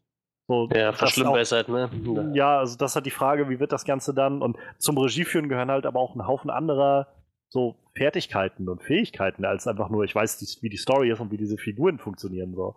Und ähm, dadurch war ich meine Erwartungen erstmal noch gering und ja, keine Ahnung. So, ich bin halt, ich habe halt so ein bisschen das Gefühl von, so, naja, jetzt ist es halt rum. So, ist halt ein bisschen schade, weil, also im Endeffekt, ich finde den, ich finde den ja, ich finde, es ist nicht der schlechteste X-Men-Film, den wir bisher hatten, aber es ist, finde ich, im Kern nur eine Hülle nur noch von einem X-Men-Film. So, es ist halt wie nicht wirklich was drinne und einfach so ein X-Men-Logo draufgeklebt. Und es ist über Strecken einfach unglaublich langweilig, fand ich. Es war so mit einer der langweiligsten X-Men-Filme, würde ich sagen. Und ähm, ja, also, wie gesagt, meine Erwartungen waren gering. Dadurch hatte ich, glaube ich, noch so ein paar Szenen, wo ich gedacht habe, oh, das ist. Also hätte ich nicht erwartet, dass ich noch solche Szenen hier kriege, die mich so ein bisschen interessieren, mal, gerade am Anfang des Films Richtung. Ähm, aber ja, so insgesamt war das, also ja, schade darum, dass, wo du schon sagst, so 19 Jahre ist das Franchise alt. So, das musst du auch erstmal hinkriegen, so ein Franchise so lange ja. laufen zu halten, sag ich mal. Aber vielleicht ist auch gerade das das Ding. So, ich glaube, diese, diese Landschaft des, also des Superheldenkinos vor allem hat sich so gewandelt. Ich glaube, gerade die X-Men-Filme sind so Filme, die's, die irgendwo so diese Evolution verpasst haben an einem gewissen Punkt. So, und ich, ich könnte mir vorstellen, dass der Film vielleicht vor 10 Jahren oder so oder 15 Jahren noch deutlich anders angekommen wäre als halt jetzt. So, wo wir einfach das Gefühl haben, wir haben schon so viele andere krasse Superheldenfilme gesehen, die so viel emotionaler waren als das und trotzdem, äh, also gute Schauspieler hatten die das jetzt aber auch und naja. Deshalb ja, also für mich, weiß ich nicht, ich hatte wenig Erwartungen und auch irgendwie so ziemlich das bekommen, was ich mir gedacht habe. Halt, ja, nicht so, nicht so der gewesen. Ja. ja. Ja, willst du? Ja, ja, ja, ich mache. Das ist, ich muss sagen, ich hatte etwas höhere Erwartungen. War ähnlich wie bei dir, aber ich hatte schon höhere Erwartungen. Ich glaube, ich hatte einfach aus Apocalypse noch ein bisschen mehr mitnehmen können als du. Und die Trailer sahen, muss ich sagen, ziemlich fett aus. Und jedes Mal, wenn ich den Trailer gesehen habe, dachte ich so, okay, gerade so diese Line von, von Gene, so schlimme Dinge passieren, aber es fühlt sich gut an nach diese, okay, ja, die Story wird wahrscheinlich für den Müll sein, aber guckt, guckt ja diese Bilder an, diese Mutanten-Action, oh yeah, Gene wird völlig frei drehen. So, ich dachte, wenigstens kriege ich irgendwas Bildgewaltiges und vielleicht mit ein bisschen Glück haben sie es ja auch geschafft, ähm, die Story nicht ganz so cringy und furchtbar zu machen und das ergibt irgendwie halbwegs noch Sinn. Ähm, aber ich hatte keine großen Erwartungen dahingehend. Ich hatte einfach nur so auf Popcorn-Kino gehofft. Und ich muss sagen, ich, ich möchte nicht sagen, ich wurde enttäuscht. Also es, es, war, es war schon so die, die, die ich muss, die, die, ich fand die X-Men mit ihren Superkräften, jeder das, was er am besten kann, waren gut inszeniert. Ich glaube, Simon Kinberg hatte ein Händchen dafür. Ähm, die Story um Jean herum, ja, die war die, die ließ zu wünschen übrig. Ähm, aber ich, ich, ich mochte Sophie Turner in der Rolle und vor allem fand ich, hat sie sich im Vergleich zum letzten Mal ähm, mehr Mühe gegeben, hatte ich den Eindruck. Sie war jetzt irgendwie präsenter in dieser Rolle. Aber ja, auf die Details gehen wir gleich noch ein. Insgesamt, ähm, ja, war der Film doch, äh, ließ, ließ einiges ähm, zu wünschen übrig. Ja, ich bin äh, ziemlich erwartungslos ins Kino gegangen. Aber faktisch ist halt, wenn du eine Story verfilmst, die schon mal verfilmt worden ist, dann musst du dich halt auch damit messen.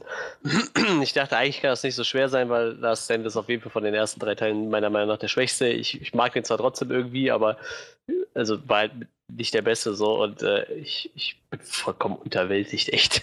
Also ich finde, der, der hat den nochmal deutlich unterboten so. Also ganz im Ernst, ich weiß jetzt Last Stand eher wieder zu schätzen so. Ne? Oh. Ich hätte jetzt echt richtig Bock, mir den nochmal anzureiziehen. So, oder es gibt halt, also ich kann so ein Stück weit, glaube ich, zustimmen. Also ich habe halt einfach gemerkt, glaube ich, warum. Ich finde Last Stand ist halt kein guter Film. Ohne, äh, da gibt es für mich nicht viel dran rumzureden. So. Aber ich habe halt mich gefragt, warum Last Stand, glaube ich, für mich eher funktioniert, in Anführungszeichen mehr funktioniert, als halt der Film. Und ich glaube, ein Element für mich ist halt einfach, dass da wenigstens Charaktere drin waren, mit denen ich schon über zwei Filme irgendwie so ein bisschen mehr Bindung aufgebaut habe. Halt so die andere Jean Grey zu sehen, Wolverine zu sehen. So das, da war irgendwie so ein bisschen mehr, also ich, ähm, Rogue und, und Iceman und was weiß ich so. Das war einfach so ein bisschen, hatte so ein bisschen mehr Charakter, irgendwie hatte ich das Gefühl. Und ja. ja. vor allem die Charaktere sind halt auch kontinuierlich einfach bei ihrer Einstellung geblieben, habe ich so das Gefühl. Weißt du? Ja, ich das Gefühl, der macht einfach jeder, in jedem Film behandelt vollkommen absurd anders zu dem, was er vorher gemacht hat, irgendwie. Also, ich weiß nicht, ich, ich wurde da überhaupt nicht mit warm. In den ganzen Filmen über wurde ich mit nichts da warm eigentlich. Ich, so ein cooles Cast eigentlich. Bei der Hälfte von dem Cast hast du das Gefühl, die hatten einfach gar keinen Bock mehr und äh, sind halt auch gefühlt nach, zehn, nach zwei Minuten Screentime einfach weg gewesen. Und äh, die anderen, die da waren, haben halt versucht, irgendwie das Beste draus zu machen, aber aus dem Skript, was halt vollkommen zum Kotzen war irgendwie. Mhm. Und die Charaktere halt auch irgendwie unterirdisch geschrieben, so, ne? Also ganz im Ernst, wenn ich nochmal an First Class zurückdenke, so und äh, irgendwie an gerade da an Magneto und, und äh, Xavier so, hätte das doch fast nichts mehr von übrig geblieben. So. Tja. Ich, ich, weiß nicht. Ja, naja, da kommen wir dann nachher, denke ich, noch zu ja, drauf. Auf jeden aber, Fall. Ähm, dann, ja, unsere Erwartungen, wie gesagt, alle wahrscheinlich nicht die höchsten gewesen, aber wir konnten, glaube ich, zu unterschiedlichen Teilen immer noch irgendwas mit rausnehmen aus dem Film. lasst uns mal gucken, was wir dann mit rausnehmen konnten, also was uns gefallen hat an dem Ganzen. Ähm, ja, möchte jemand gerne einsteigen? Mit was Gutem? Hm? Ja, Visual Effects. also ja. ich finde, die macht das, also es gibt halt immer so ein paar Szenen, die halt echt gut funktionieren. So. Ich meine, irgendwie waren da wieder so 8 Millionen Mutanten drin, von denen man halt nicht weiß, was die machen. So. Das fand ich zum Beispiel in der alten Trilogie auch deutlich besser. So. Also immer diese Schüler, die haben halt zwischendurch mal irgendwie was gemacht, wo du gemerkt hast, so, Okay, das ist den fähig. Weißt du, du siehst sie bei, beim Basketballspielen und einer seppt sich rum. Ich glaube, da gab es genau eine Szene, wo man gesehen hat, wo ein Schüler irgendwas gemacht hat. so. Aber ich sag mal, die Mutanten, die dann doch mal in Action waren, die waren halt schon ziemlich gut inszeniert. So. Ich mochte halt diesen Typ, mit den, mit den, der mit seinen, seinen, seinen, seinen Zöpfen quasi gekämpft hat und so. Fand ich halt super wirr und cool irgendwie. Und ich weiß nicht, da gab es da so diese Szene, wo Magneto total unsinnig irgendwie, aber wo Magneto so die, die U-Bahn hochzieht. Sah halt total episch aus, vollkommen sinnlos, aber. Ja, ja, genau. Hauptsache mal cool ausgesehen. So, rennt damit einfach durch die Wand, da fragst du dich auch, die Tür war doch auf. Wieso ziehst du einen Zug hinter dir her so, aber nur gut. Er wollte einschüchternd wirken. Ja, cool aussehen tat's auf jeden Fall. So. Also ich, ich finde, effektmäßig lasse ich halt immer was Cooles einfallen. So. Storm sah immer fett aus, auch so, ich weiß nicht, wo der ihre Fähigkeiten auf einmal herkam, so, aber cool aussah tat's auf jeden Fall. Also ich weiß nicht, im Vergleich zu der Halle Berry Storm wirkte das ziemlich so, als käme alles aus ihren Händen, hatte ich so das Gefühl. Blitze, Eis, Wind. Bei das mit dem Eis hat mich so ein bisschen irritiert, wo ich gedacht habe. Ja, ja. Oder auch, okay. ich weiß nicht, sie, sie, liegt ja einmal auf, ich glaube, auf so einem Zug und, und fliegt halt so quasi wieder hoch. Ja. Wo ich so dachte, also ich weiß nicht, so bei Halle Berry, die stand halt da und wenn die einen Wind provoziert hat, dann hast du halt gesehen, wie Wolken aufgezogen sind und der Wind von hinten so hinter ihr herkam. So. Bei ihr war das so, ja, wenn sie so mit dem Fingerstift kommt, das aus ihren Händen gefühlt, ne? Ja. Blitze im Wind irgendwie. Fand ich halt irgendwie super banal, aber es sah halt echt äh, ziemlich cool aus alles, ne? Also mir hat das, das optisch richtig gut gefallen. Kann ich halt, also insofern auch zustimmen. Das war tatsächlich ein Teil, wo ich insgesamt gedacht habe, also wo ich so ein bisschen gedacht habe, okay, ich hatte damit gerechnet, dass es vielleicht ein bisschen wirrer wird. So. Und, äh, also da, da bin ich schon, sag ich mal, beeindruckt, in Anführungszeichen, dass bei so einem First-Time-Director irgendwie das erste Mal Regie geführt, dass die Action halt, also dieses Visuelle irgendwie wirklich annehmbar ist. So. Also ist jetzt nichts, wo man sich, sag ich mal, verstecken muss so hinter. Nee. Ähm, so, wie gesagt, es, es, gibt genug Momente da drin, wie du schon angedeutet hast, die einfach so völlig sinnlos sind. und ähm, wo ich tatsächlich mich auch mit störe, so wo ich das Gefühl habe, gerade gegen Ende so irgendwie ist schön, wenn das hier alles schön aussieht, aber irgendwie fehlt mir so die Begründung dahinter, warum das eine Bedeutung haben sollte für mich. Ja. Ähm, aber so, keine Ahnung, also gerade irgendwie Magneto, der dann so, ähm, weiß ich nicht, so einen Zug irgendwie einfach in sich zusammenfaltet und so. Und ähm, das, das ist schon, das ist schon fett. Also generell, also ich muss sagen, ich habe es vorhin schon so leicht angedeutet, der Anfang war tatsächlich, wo ich gedacht habe, oh, wenn das so weitergeht, dann okay. Wo bin ich jetzt? Nicht, wird wahrscheinlich das Beste der Welt, aber so, gerade diese ersten 15 Minuten, sag ich mal, also nach diesem Prolog, diese ersten 15 Minuten, ähm, wo wir halt einfach das X-Men-Team sehen, wo wir irgendwie sehen, wie sie ja. zusammen in, in, den Jets steigen und ins All fliegen und so die Astronauten zurückholen. Das war, wo ich gedacht habe, oh, ja, das, das ist nett. So, hier sind zwar, hier ist manchmal ein bisschen was holprig, was so die Dialoge angeht oder so, aber okay, also ich meine, wenn das so bleibt, dann, dann okay, das ist ganz cool. So, habe ich jetzt kein Problem mit, das sieht ganz cool aus, das hat ein bisschen, hat einfach so eine eigene Dynamik irgendwie. Ähm, so, also das ist wahrscheinlich die Szene, die ich auch am ehesten noch behalten werde im Kopf von diesem Film. Ich glaube, den Rest werde ich, werde ich relativ schnell einfach vergessen. So. Was, was ist denn mit hier äh, Magnetos Mutantenkommune? Das war toll. Diese Post das, Der Film hatte halt so einige ziemlich coole Ideen. Angefangen von der Szene am Anfang, wo sie als Team arbeiten, über Magnetos Community und naja, bis hin dann zu, der, zu, der, zu dem finalen Kampf in dem Zug. Aber auch davor, ich fand die das Mutanten-Setting und die Mutanten-Action war, glaube ich, recht sorgfältig gewählt. Dialoge und Story mal dahingestellt, aber das Setting und Action haben eigentlich für mich immer funktioniert in dem Film. Es gab höchstens mal einen Moment, wo ich mir dachte, okay, Beast ist. Hm, ich denke es mir auch gerade. Was? Nee, also ich, schon so ein, mm, und ich dachte auch so, ja, mm, nee. Also ich, ich, ich, führ deine Gedanken weiter aus. Ähm, also ja, haben eigentlich immer funktioniert. Die einzige Ausnahme war höchstens manchmal so Beast, wo ich dachte, okay, was, wo, wozu genau brauchen die den? Was, was kann der eigentlich gerade, außer ein bisschen über Taxis hopsen, parkourmäßig? Und nicht mal das kriegt er irgendwie sauber hin. So, aber wie gesagt, Setting und Action haben für mich eigentlich immer ziemlich gut funktioniert. Das weißt du, was ich mir gedacht habe? In dieser ja. Zugszene dachte ich so, Wofür braucht die Charles Xavier? Der hat halt nie einen coolen Auftritt. Ja. Weißt du? Weißt alle stehen, springen so auf in Kampfpose und er sitzt da so und hält sich so die Finger an die Stirn. Ich dachte so, Alter. Ja, zumal er ist scheinbar, echt super lame. er kann halt die Gedanken der, der, der Typen nicht lesen, die Ja, ja, Aliens. eben. Aber, naja, aber er springt halt ähm, auf und ah, macht man die seine, Seine Aufgabe war es, sich um Jean zu kümmern. Nee, war ja auch okay. Er hatte eine wirklich wichtige Rolle in diesem es, Moment. Nee, sah halt einfach nur super lächerlich aus, wenn alle so in Kampfpose springen und er so nimmt so die Finger an die Stirn und guckt so total ernst und du denkst so, Alter, das bringt nichts und es sieht doch nicht cool aus, was du da tust. Das sah halt, sah halt einfach in dem Moment total Banane aus, irgendwie. Ah, Ich weiß nicht. Aber war, war halt eher, ich fand es halt eher nach, nachhinein lustig, so wie er das jetzt so ernst guckt mit seinen. Weil er hat ja auch keinen Rollstuhl mehr, er kann sich ja nicht mehr, mehr bewegen, so, ne? Ich meine, das muss der Kurt für ihn übernehmen. Oder in dem Film heißt er, glaube ich, sogar Kurt, ne? In den alten Teilen hieß er ja noch Kurt. gehört, ja. Also ich, wie gesagt, ich, ich glaube, gerade mit dem so, die, die Action-Settings sind für mich nicht immer wirklich passend gewesen. Ähm, aber ich kann auf jeden Fall unterschreiben, so unabhängig jetzt sag ich mal auch von dem, von der Action, also ich fand, es gab interessante Ansätze in diesem Film, so wo ich gedacht habe, das, das ist ein interessanter Blickwinkel, so dass so wäre das irgendwie weiter behandelt worden oder weiter getrieben worden, hätte ich da glaube ich noch, also hätte ich da wirklich gesagt, so, das hat was ausgemacht. So dieser ganze Blickwinkel, den sie am Anfang noch irgendwie versuchen zu, eta zu etablieren, so mit Charles Xavier, ist er jetzt eigentlich so ein, naja, macht er das jetzt eigentlich für sich selbst mehr? Ist er so ein Egomane irgendwie? Und ähm, spielt er irgendwie Gott mit, mit anderen Leuten, wenn er da irgendwie in Jean rum, äh, in Jeans Gedanken irgendwie rumfuscht und sowas. Und so, ich fand, das war ein interessanter Punkt, so dass mal irgendwie ähm, so, so diesen Charakter mal so herauszufordern mit solchen Sachen, so wenn du halt schon so eine Fähigkeiten hast, dass du irgendwie die Gedanken anderer Leute kontrollieren kannst, so sie suchen kannst und was weiß ich, ähm, dann, keine Ahnung, so, nur weil du immer glaubst, dass du das Richtige tust, macht dich das nicht trotzdem so ein bisschen zu so einem, naja, so möchte gern Gott, der einfach sagt, nee, nee, ich weiß für euch alle, was besser ist, so. Und ich mochte diesen Ansatz eigentlich sehr gerne. Ich fand, sie haben halt nicht wirklich was daraus gemacht, aber ähm, so, das sind so, weiß nicht, sind so Aspekte, wo ich das Gefühl habe, gab hier jetzt schon, glaube ich, Ideen, die man hätte, also die, die Potenzial gehabt hätten. So, ähm, so ich glaube auch Magneto hätte wahrscheinlich auch Potenzial gehabt, obwohl ich sagen muss, mittlerweile bin ich auch einfach ein bisschen müde. So. Ich habe das Gefühl, in den letzten X-Men-Filmen haben wir immer nur gesehen, wie Magneto einfach selbe Nummer immer wieder abgezogen hat. Aber ganz Und- im Ernst, ne?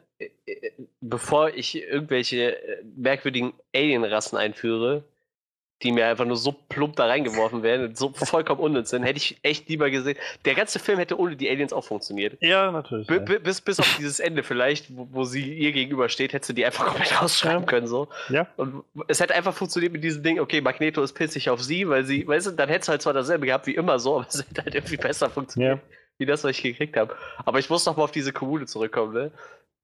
Ich habe das gesehen und dachte so, wieso ist das das Einzige, was aussieht, als wäre es von X-Men Apocalypse übrig geblieben, so. Nachdem da alles verwüstet war, sieht alles wieder normal aus. Nur Magneto lebt mit seiner, mit seiner, äh, mit seiner Mutantenkommune da so in der Postapokalypse. Irgendwie alles aus Schrott zusammengedümpelt, seine ganze Bude eigentlich nur aus Schrott bestehend. So. Und Na, ich habe das so verstanden, dass die, ähm, dass Charles es irgendwie für ihn arrangiert hat. Ja, das auf jeden Fall. Also, die haben ihm ja das, Government-Verbindung ihm noch das so Land geschenkt, ne? Es ist tatsächlich, ich weiß, man soll ja bei X-Men-Filmen nicht so genau hingucken, was so die, die Konsistenz der Filme und so der Story und so angeht. Aber das ist, das ist tatsächlich immer was, wo ich mich tatsächlich, wo ich merke, stört mich so ein bisschen. So, wir haben es schon letztes Mal bei Apocalypse gehabt, so dass irgendwie im letzten Film hat Magneto mit Sicherheit mindestens tausende Menschen getötet. auf der ganzen Welt, weil er einfach, weil er irgendwie die Magnetfelder gestört hat und Magnet, weiß ich was, was war, Metall aus der Erde gesaugt hat oder sowas. Da sind ganze Schiffe und, und Brücken und Häuser sind alle kaputt gegangen. Und dann wird einfach so, also das ist sowas, wo ich mich gestört habe, als er irgendwie meinte, wir haben dieses, die, wir haben dieses Land von der US-Regierung bekommen, so. Warum? Du müsstest in der Zelle sitzen, Digga. Keine Ahnung. Das, Ja, aber das hat ja immer in den alten wollen, dass man das X-Men-Filmen so, noch funktioniert, ne? In den alten Fällen haben sie wenigstens immer versucht, ihn wegzusperren. So. Hier gibt sich halt irgendwann keiner mehr die Mühe. So. Er schafft es immer wieder irgendwo, weiß ich nicht, mit seiner Familie irgendwo im, im, im, Wald Naja, zu Hause. vielleicht, also erstens das, dass sie festgestellt haben, den können wir, den haben wir bisher sehr so ohne jeglichen Erfolg weggesperrt. Und zweitens, dann wir, lassen wir es einfach. wir haben ja, wir haben am Anfang gesehen, dass Charles mit der Regierung äh, eine gute Verbindung hat anscheinend. So, das wurde ja gut etabliert. Vielleicht hat er da irgendwas noch für ihn gedreht. Also, dass sie gesagt haben, Leute, äh, wenn ihr dem einfach einen Ort gibt, wo er sein Einsiedlerleben führen kann, dann macht der auch nichts. Und es hat ja auch funktioniert. Naja, aber äh, trotzdem, das macht ja nicht. Also, ich verstehe schon, man kann sich das zurechtlegen und der Film will ja auch gerade, dass du dir das halt so zurecht, dass du irgendwie, ja, am Ende von, von Apocalypse waren die halt Freunde und wieder und so weiter. Aber es ist halt trotzdem, das ist halt das, was ich meine mit dieser innere Konsistenz, die mich einfach stört, weil so, nachdem sie irgendwie den, dich in den ganzen Film immer damit über den Kopf hauen, wie, wie skeptisch die Menschen denn den Mutanten gegenüber sind. In dem Film ja auch. So, es hat ja nur gereicht, dass Jean irgendwie einmal freidreht und sofort waren sie, okay, ihr verliert irgendwie alle eure Privilegien, die ihr hattet oder so.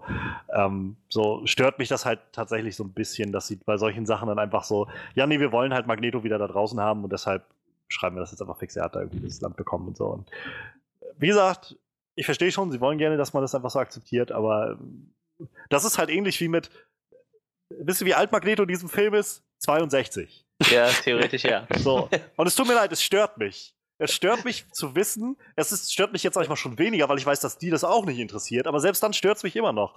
Zu wissen, dass halt Magneto ist einfach 62 in diesem Film. Die ganzen anderen Kinder, die wir da sehen, die sollten zehn Jahre älter sein als in dem letzten Film. Ja, so, ich meine, Mystique ist der einzige Charakter, wo man es vielleicht noch verkraften könnte, weil das ist ja nun mal so ein Changeling, ne? Ja. Also die muss halt nicht unbedingt altern, aber die ist ja auch seit dem ersten Film 30 Jahre gealtert, ne? Ich habe extra nochmal geguckt, also der erste Film spielt 62 ja, ja. und der ja, jetzt 92, ne?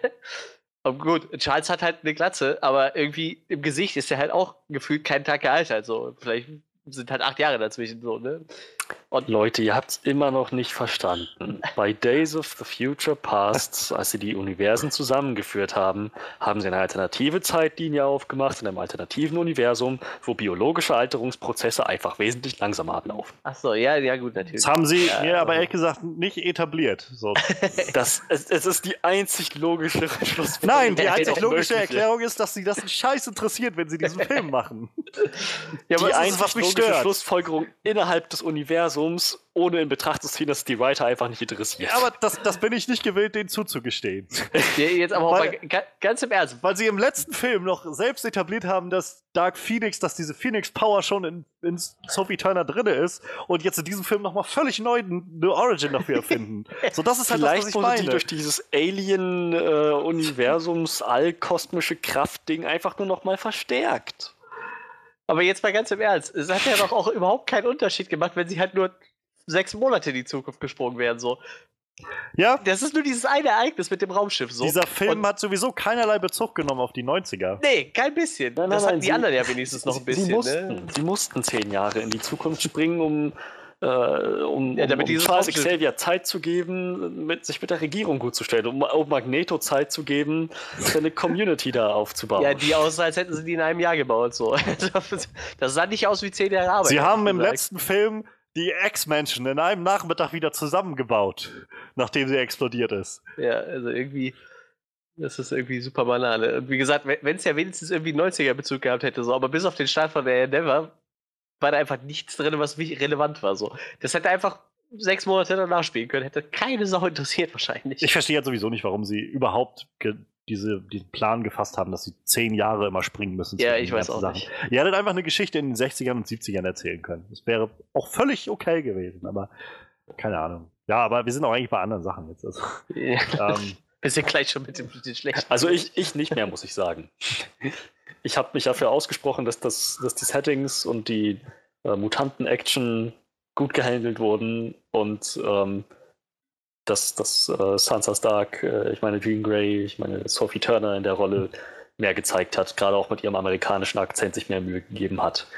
Ähm, vielleicht erwähnt ihr noch ein paar Sachen, die mir noch ja, was. Ja, ein bisschen äh, was kann ich noch. Ich bin gerade am überlegen. so ein paar Sachen bewusst machen, aber aktiv ähm, mit, mit, dem, was ich einzubringen hätte, wäre ich, glaube ich, durch. Also ich muss sagen, ich, ich, ich mag es halt tatsächlich immer noch gerne, die, die, die Schauspieler in den Rollen zu sehen. Ne? Also ich mag halt irgendwie Der Cast James McAvoy, ja, eben, ich, ich mag das aber auch, die in den Rollen halt zu haben. Ne? Also da hätte ich mich halt auch echt noch nicht so dran satt gesehen. Ne? Wenn sie das halt irgendwie gepackt hätten, da was Sinniges drum zu sprinten, zu spinnen. Aber ja. ja. das ist es halt, ne? Wie gesagt, ich, ich, mag das Cast sehr gerne. Und da sind halt so viele gute, großartige Schauspieler dabei, die man hätte echt super nutzen können. Ne? Die man hätte. auch teilweise gut genutzt hat. Diese Szene, wo Magneto lernt, dass Ja. Raven diejenige war, die es getroffen hat. Nee, also e- einzelne Szenen sind total super, so, aber das macht halt im Gesamtkontext alles meistens entweder keinen Sinn oder das ist halt, weiß ich nicht, durch den Rest kaputt halt geschrieben, dann, ne? ja. Ja, das ist halt irgendwie, Beziehungsweise klar sind gerade da einzelne Szenen, die cool zum sind. Beispiel diese Magneto-Szene, so, ja, ich, also Michael Fassbender ist ohne Frage ein großartiger Schauspieler, der diese emotionale Verwüstung irgendwie gut rüberbringt. Aber davon ab habe ich das Gefühl gehabt, so, ja, ich habe das schon gesehen. So. Ich habe halt ähnliche Szenen schon genug gesehen in diesem Franchise. So, und, und ich glaube, das kommt halt so zu dem, also darauf hinaus, warum ich einfach mit so vielen Momenten dann auch irgendwie nicht viel anfangen kann. Selbst wenn die gute Schauspieler sind, dreht sich irgendwie alles im Kreis. So. Es ist halt so ein, ja, das ist halt X-Men. So. Das, das ist doch das, was wir immer machen. So. Ja, das solltet ihr vielleicht nicht im, im vierten Film in dieser Reihe schon wieder machen. Das, keine Ich Ahnung. mochte, ich mochte zum Beispiel auch sehr gerne die Szene mit, mit äh, Charles und Beast an dem Tisch. Oh, die nee, Szene zur. Rede stellen. Die Szene selber fand ich Grauenhaft. echt cool, aber also gut gespielt, aber macht halt irgendwie auch echt wenig Sinn so. Aber die Szene selber, schauspielerisch, fand ich die großartig. Aber wie gesagt, war halt auch wieder so eine Wegwerfszene, ne? Wie so viele Szenen in diesem ganzen Film. Ah, Wo, wo wir gerade bei der Szene Der äh, Soundtrack war gut. Das wollte ich gerade noch zu sprechen kommen. Aber wo wir gerade auf der, äh, bei bei der, bei der Szene mit äh, Magneto und Jean waren, ähm, ich glaube, das war die Szene, wo im Trailer dieser Moment gekommen war, wo sie meinte, schlimme Dinge passieren, aber es Ja. fühlt sich gut an. Das haben sie glücklicherweise rausgeschnitten. Ja, ja. Dafür haben sie was anderes rausgeschnitten, was Johannes vermisst hat. Ja. I don't know what to do. ja, das fand ich, fand ich sehr schade. So, das, äh, darauf hatte ich mich ein bisschen gefreut, das zu sehen. Aus, dem, aus einem der Trailer, die halt im letzten Jahr irgendwann rauskamen, war das drin, wo. Ich glaube, das war diese Szene, als halt Charles und Beast am Tisch sitzen, jedenfalls im Trailer war es so zu sehen und Beast halt irgendwas fragte von wegen so, ähm, so tell me Charles, what, what am I gonna do oder what we're gonna do oder sowas und Charles sagt dann, I don't know what to do. War so herrlich britisch und irgendwie, weiß ich nicht, so, so hatte so einen ganz eigenen Charakter, wo ich so gedacht habe, wenn wir der Moment wenigstens kommt, dann habe ich wenigstens irgendwas, was ich mich freuen kann und den haben sie rausgeschnitten. ja. Aber ansonsten, also ich hatte es gerade schon angerissen, so der also Hans Zimmer hat einen ziemlich guten Soundtrack zusammengeschneidert für das Ganze. Mhm. Der Einsatz ist noch eine andere Sache, aber so Das war, glaube ich, der Punkt, warum gut. ich den Soundtrack nachher eingebracht hätte. Aber ja, ich kann es mal erwähnen, dass ich fand auch, der Soundtrack war super komponiert. Richtig, richtig stark. Und ähm, an den Stellen, wo er gut eingesetzt war, hatte er auch, denke ich, den gewünschten Effekt, definitiv. Ja. Ja, Ja. Hans Zimmer ist halt schon äh, ein Garant für, für, für, für meistens ein Garant für einen guten Soundtrack. Ne? Also er hat schon so viele epische Soundtracks komponiert. Ich würde ihn auch echt gerne mal live sehen, wenn er nicht so schweineteuer wäre tatsächlich. Ich würde ihn echt gerne mal angucken, wenn er so seine Konzerte spielt. Mit Junkie XL zusammen oder so. Der ist ja meist auch immer mit dabei. Hm. Finde ich schon ganz spannend. Ja. Ähm, muss jetzt aber auch überlegen. Also ich glaube, wirklich war da jetzt dann auch nicht mehr viel dabei, was, was mich jetzt noch. Also, wie gesagt, ich werde, glaube ich, den Großteil des Films einfach echt vergessen. So, weil das fällt für mich, glaube ich, stark in dieses Feld von, es ist jetzt nicht so schlecht, dass ich das Gefühl habe, so an, an allen Ecken und Enden irgendwie regt mich das auf oder so. so. Es gibt so einige Sachen, aber im Großen und Ganzen ist es halt echt so ein Ding, wo ich das Gefühl habe, das ist halt irgendwie eine große Tüte von nix. So. Es gibt irgendwie nicht wirklich viel, wo ich, wo ich so das Gefühl habe, das, das beleidigt mich jetzt als Zuschauer. So, ich habe halt auch nicht das Gefühl, dass es irgendwie was gibt, was, was so herausragend ist, weiß nicht so. Sowas zum Beispiel wie, ich mag Apocalypse echt nicht, so den Film. Es gibt ein paar gute Elemente da drin, aber so im Großen und Ganzen finde ich, funktioniert der Film nicht gut. Aber halt so zum Beispiel allein die Szene mit Magneto und seiner Familie, wie er die irgendwie verliert, so, das ist eine Szene, die werde ich in Erinnerung behalten. So, Ja. Und sowas fehlt mir in diesem Film einfach komplett. Irgendwas, was so wenigstens herausragt, so aus einem, das habe ich noch nirgendwo so gesehen und das werde ich auch so nicht mehr kriegen mit den X-Men oder so. Aber was ist denn mit äh, der Szene, wo Sophie Turner ihren Vater konfrontiert? Das war doch ein Ja. episches Familiendrama. Ja, Hm. sehr, sehr. Ja. ja, also ich habe das Gefühl, wir, wir fangen dann jetzt mal an mit den Sachen, die nicht so funktioniert haben, schätze ich. Ja. ähm, Der Film. Punkt. im Kern, also für mich, glaube ich, kommt es einfach viel darauf hinaus, wie ich habe es gerade schon gesagt, so weder, finde ich, hat der Film viel Substanz hinter, noch weiß der Film oder geht für mich hervor, worum es eigentlich geht. So, was, was will dieser Film bearbeiten? So, will er, will er, kann es gibt so Themen irgendwie, die so kurz aufgegriffen werden. Wie gesagt, so diese ganze ähm, egomanische Ader von Xavier, die irgendwie so am Anfang aufgerissen wird und dann nachher, also für mich jedenfalls sehr unzufrieden, einfach beendet wird, indem er dann sitzt, ja, du hattest recht, so, ich hätte, okay, ich habe nicht gesehen, wo jetzt ein Sinneswandel herkam. Der Film selbst suggeriert mir ja, dass das eigentlich okay ist, dass du in ihren Gedanken rumgespielt hast, denn der Vater war ja ein Arschloch, den sie da hatte und so weiter. Und äh, nimmt da irgendwie viel Dampf raus, dass man das Gefühl bekommt, so, ja, er hat wirklich Scheiße gebaut, Charles, also, aber ja, dann, genau, der, was will der Film mir sagen? So, am Ende redet Jean in diesem Voice-Over, während dann der Abschluss ist, davon, dass sie irgendwie, ja, man muss nicht auf seine, sein Schicksal vertrauen oder sowas. Und da, darum ging es in dem Film? Mit Schicksal irgendwas? Are you kidding me? So, ich habe nichts, nirgendwo da was davon mitbekommen. Am Anfang gibt es irgendwie dann diese kleine, so, so wie du gerade schon meintest, wie so ein kleines Family-Drama, was über, überhaupt keine Wirkung hat in irgendeiner Art und Weise. Ähm, für mich jedenfalls, wo ich das Gefühl hatte, was, was soll das? Das kommt nie wieder vor. Ähm, es, es, wird halt nicht mal irgendwie so weit etabliert, dass, dass man irgendwie sieht, dass Jean irgendwie darum trauert, dass sie keine Eltern hat oder sowas. So, es gab nicht einen Moment, wo sie vielleicht mit den anderen X-Men geredet hat oder sowas und irgendwer, keine Ahnung, Scott Summers davon redet, dass er so, keine Ahnung, es ist halt, Mann, es ist so traurig, dass ich irgendwie, äh, weiß ich nicht, meine Eltern nur einmal im Jahr sehe oder sowas und sie sich dann für mich schämen oder so. Und sie sagt, ich wünschte, ich hätte Eltern, die sich für mich schämen würden oder irgend sowas in der Art. Nee, aus dem Nichts ist es ein, oh, ich habe noch einen Vater. Und das war mir schon mein Leben lang wichtig. Ja, so, ja, halt, ja. Also, ich verstehe schon, dass das irgendwie eine Bedeutung hat wenn du mal lernst, dass du wie ein Vater hast, aber da musst du mir vorher zeigen, dass sie damit wirklich kämpft irgendwie. Dieser ganze Moment, das hat mich sehr an Shazam erinnert, wie Shazam halt, also wie, wie Billy Batson halt bei seiner Mutter vor der Tür steht. So, und der Moment war so ein kraftvoller Punch irgendwie, weil du aber ein Gefühl dafür bekommen hast, dass das Billy bewegt hat, mitgenommen hat, er die ganze Zeit auf der Suche nach seiner Mutter war.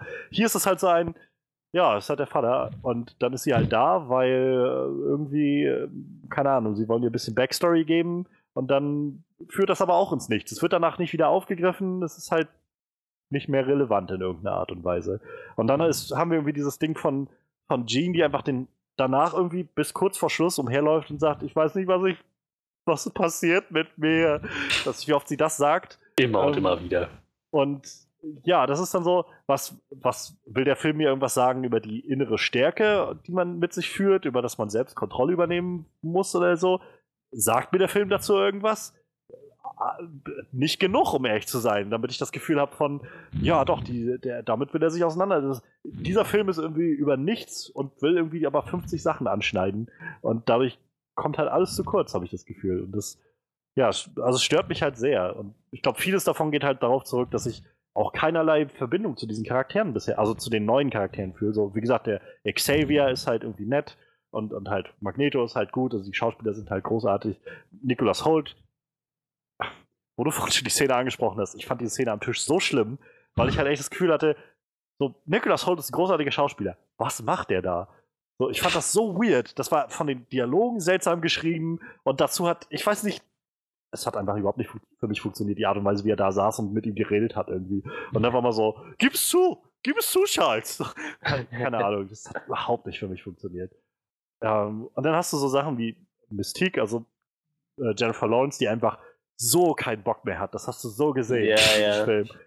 Selbst in dem Moment, als sie dann reinkommen und die ganzen Schüler da stehen und alle, yay! Und dann verwandelte sie sich halt wieder zurück in ihre Jennifer Lawrence Gestalt. Und dann musste ich schon lachen, weil ich gedacht habe, wow, ja, sie hat keine Lust mehr gehabt, noch, noch das Kostüm zu tragen. Was sie sowieso bloß in, weiß ich nicht, 10 Minuten Screentime oder so trägt in diesem Film. Also.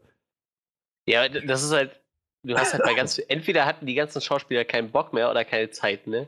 Also ich weiß nicht, ich glaube so, also ich kenne halt super viele Leute, die irgendwie so Quicksilver-Fans waren, ne? Die ihn mhm. einfach echt, echt cool fanden und seine Szenen halt immer super lustig. Wie viel Screentime hatte der denn? Zwei Minuten oder so? Ja. Mit dieser einen Szene, wo auf die Backen ja. fällt? Das war doch auch schon wieder so we weggeschmissener Charakter irgendwie. Ja, ganz ehrlich, das ist, also glaube ich, einfach nur ein großes Beispiel dafür, dass sie keine Ahnung haben, wie sie den einsetzen sollen in diesem Film. Ja. So, weil das war ja in den letzten Filmen schon immer das Problem, dass er irgendwo mit dieser overpowerten Fähigkeit, die er hat, eigentlich jedes Problem sofort lösen könnte. Und ähm, Naja, ja, offensichtlich nicht. Dean war schneller als er. Ja, naja, das meine ich halt. Sie haben halt deswegen das dann so geschrieben, so, dass er halt raus ist sofort aus der ganzen Nummer. Er wäre er noch da gewesen, hätte er wahrscheinlich immer noch weiter gut gegen Magneto und alles, was noch passiert wäre, im Plot vorgehen können. So, das ist halt. Sie haben ihn in, in Days of Future Past sofort rausgeschrieben, nachdem er seinen Moment hatte, mit einem Dude, wir fliegen jetzt nach Paris, aber du bleibst noch besser hier. Und äh, dann sind sie halt in Apocalypse, haben sie ihn irgendwie den halben Film so auf Distanz gehalten, damit er dann zum Schluss dazukommen kann und dann wurde er halt auch von Apocalypse recht schnell fertig gemacht. So ist halt dann einfach, wir, wir, wir wissen halt nicht, also ist mein Gefühl, dass sie nicht wissen, wie sie diesen Charakter einsetzen sollen, dass es interessant ist. Und ähm, ich glaube, das ja ist halt führt halt in viele Bereiche davon, dass ich das Gefühl habe, diese viele dieser Charaktere stehen einfach nur im Hintergrund und sind halt dazu da, dass man ab und an, oh ja, und Storm schießt Blitze. Hat Storm überhaupt zehn Sätze gesagt in diesem Film? Nee, ich weiß es nicht. Vielleicht, ja. Es tut mir halt auch so ein bisschen leid für diese Schauspieler, die sich irgendwie auch, also ich kann mich erinnern, gerade die Schauspielerin von Storm hat sich echt gefreut. Also da war viel, hat die viel online darüber geredet, wie sehr sie sich freut, dass sie die spielen kann, diesen Charakter und so. Und dann macht die irgendwie nichts in diesem Film, so wirklich. Also Ja, geschweige dass sie eine Persönlichkeit bekommt in irgendeiner Art und Weise. Ja. Echt schon ein bisschen lächerlich alles. Ja, wie gesagt, die, diesen Storm-Charakter, den haben sie eh irgendwie komisch verpasst, also mir hat das eh nicht so, eh nicht so gefallen halt. Ich fand halt Halle Berry Storm halt deutlich besser. Ich, man soll ja nicht immer vergleichen, aber halt irgendwie muss es sich halt doch damit messen, vor allem weil es irgendwie im selben Franchise spielt und im selben Uni ja, Paralleluniversum quasi. Ich weiß nicht, also irgendwie mochte ich halt Halle Berry Storm deutlich lieber so. Das hier wirkt halt auch alles wieder so, du musst die irgendwie alle immer mehr overpowered machen, damit es halt krasser aussieht und halt, damit du halt mit den anderen mithalten kannst irgendwie, ne? Und deshalb, da, da, war halt gar nicht die Zeit, irgendwie diese so Effekte zu machen, wie halt mit Halle Berry Storm, die halt immer ihre Kräfte irgendwie noch aufbauen muss, ne? Und nicht einfach äh, random Blitze durch die Luft schießt, die, keine Ahnung, aus ihren Händen kommen und Eiswürfel und äh, keine Ahnung, Wind, der sie aufstehen lässt und so Quatsch. Also ich weiß nicht, ich habe nee, ich werde nicht mit warm, glaube ich. Also ich, ich habe, glaube ich, jetzt nicht so das Problem, wie sie Storms Kräfte einsetzen. So. Ich finde es halt einfach nur super schade, dass.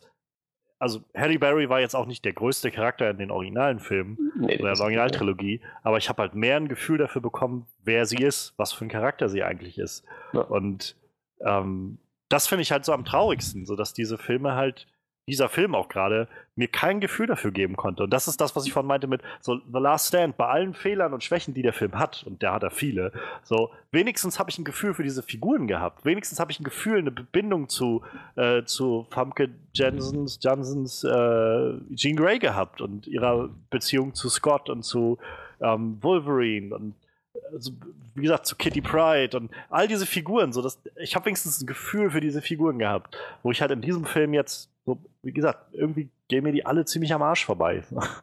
Das halt die, die Leute, die noch wirklich sich bemühen, ganz offensichtlich an Schauspielern, werden irgendwie nicht eingesetzt in einer Art und Weise, dass da was bei rumkommt. Magneto, so, das meine ich halt mit, wie oft habe ich das schon gesehen? Er sagt es selbst in diesem Film. So von wegen, wie hast du es geschafft, mit dem Töten aufzuhören? Naja, ich habe halt irgendwann realisiert, so, ich habe immer nur getötet, um so halt äh, diese, diese Schuld und so, aus Rachegefühle und so zu besiegen und dann die Schuld in mir und so weiter, was weiß ich, zu beseitigen. Und das hat halt nicht funktioniert und deshalb habe ich aufgehört.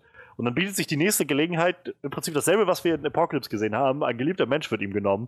Und er ist sofort, okay, ja, ich mache wieder genau das, was ich vorhin gesagt habe, was nicht funktioniert hat. So bisher. Ähm, und das, das finde ich immer nur total regressiv. So, das ist halt, wo ich dann denke, bitte, Leute, dann, dann lasst den Charakter raus oder denkt euch halt was Neues aus für den. Aber so finde ich es halt einfach super lame. Ja, Das das, ist- hat wirklich keinen Sinn gemacht. Ja. Was, was halten wir denn von den, von den, von den Bösen? von den tollen Aliens. Ich muss überlegen, aber es, es könnte gut sein, dass das die schlechtesten Villains sind, die ich also in so einem Comicbook-Film Ja, ja, in ja, den letzten Jahren gesehen habe. Oh, du hast Jupiter Ascending nicht gesehen. Ja, war das ein Comicbuchfilm? Nee. Nein, aber die Aliens äh, waren darin die wesentlich schlimmeren Villains. Ja, ja, ja, das stimmt. Ja. Also ich meinte halt jetzt vor allem Comicbuchfilme. Ja. Und ähm, also ich weiß nicht, ob ich Steppenwolf schlimmer finde als das. Keine Ahnung. Bin ich mir Aber, auch nicht sicher, ehrlich gesagt. aber das war halt schon echt unglaublich wenig. Also das Aber war, von bis, ne? Also diese ganzen äh, Random Aliens, dann dieser äh, Afroamerikaner, der uns scheinbar als relativ wichtig verkauft werden sollte. Äh, ich habe aber keine Ahnung, wer das ist eigentlich. Und halt auch die, die Anführerin halt, ne? Also, durchweg der ganze Haufen Ja. irgendwie vollkommen lächerlich. Und dann halt gerade mit so Leuten wie Jessica Chastain gecastet. Ja, ja, ganz genau. Ganz genau. Aber ja gut, aber das ist halt tatsächlich echt so oft so ein Problem. Also Bösewichte sind ja relativ oft gut besetzt und trotzdem halt irgendwie, wenn der Charakter halt scheiße ist, dann reicht halt nicht. Ne? Ich weiß nicht, Dr. Strange hier äh, mit äh, Mats Mikkelsen war halt auch nicht so der Buller, ne? Der Charakter so selber. Wurde halt auch wieder großartigen Schauspieler besetzt. Also ich meine, Ja. das kann man jetzt mit diesen Aliens nicht vergleichen, aber ist halt hier Das Ding ist halt ähnlich, ne? auch, ich weiß nicht, ob denen das irgendwann aufgefallen ist beim, beim Arbeiten am Set oder beim Dreh und sie es dann einfach wieder haben fallen lassen oder gesagt haben, wir ignorieren es oder sie haben es überhaupt nicht gemerkt, aber diese, diese Logik, also ich meine, wir sehen so schon wenig von diesen Villains und die tauchen auch aus dem Nichts einfach auf und Ja. diese Aliens sind halt da. Aber diese Logik erschließt sich mir einfach nicht. So, sie, in diesem einen Halbsatz, den sie haben, offenbaren sie dann, dass sie da sind, weil sie die Erde übernehmen wollen, um ihren neuen, also da ihren neuen Planeten zu beginnen irgendwie. Und dann, also sind sie auf, deswegen auf der Suche nach dieser Phoenix Power. Sie sind eine Spezies, die ihre Gestalt wandeln kann. Die sich aussehen, die wirklich eins zu eins Menschen werden können. Und mit einem Handdreh Menschen einfach umbringen können. Warum müssen sie dann die Phoenix Power kriegen? Warum sind sie dann nicht einfach auf dem Planeten, drehen allen Leuten so im Hand, äh, sie gehen einfach durch die Gegend, drehen mit einem unglaublich schlechten Effekt irgendwie Leuten den Bauch kaputt und nehmen die Erde einfach so ein. Ja, aber die, die haben ja auch noch bestimmt irgendwie so Rache gelüstet. Das wird zwar nicht, nicht erwähnt so. Die Phoenix Power hat ja ihr kompletten Planeten zerstört, aber sie wollen die halt einfach haben, weil die den Planeten kaputt gemacht hat.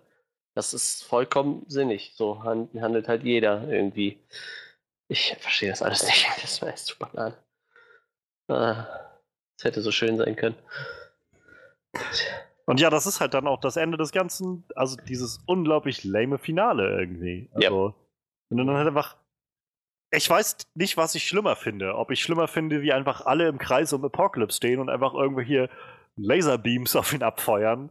Oder halt einfach Jean, die ihr gegenübersteht und sagt, ich flieg mit dir in die Luft und dann explodierst du. So das ist halt. What? What the fuck? So, es ist einfach nur.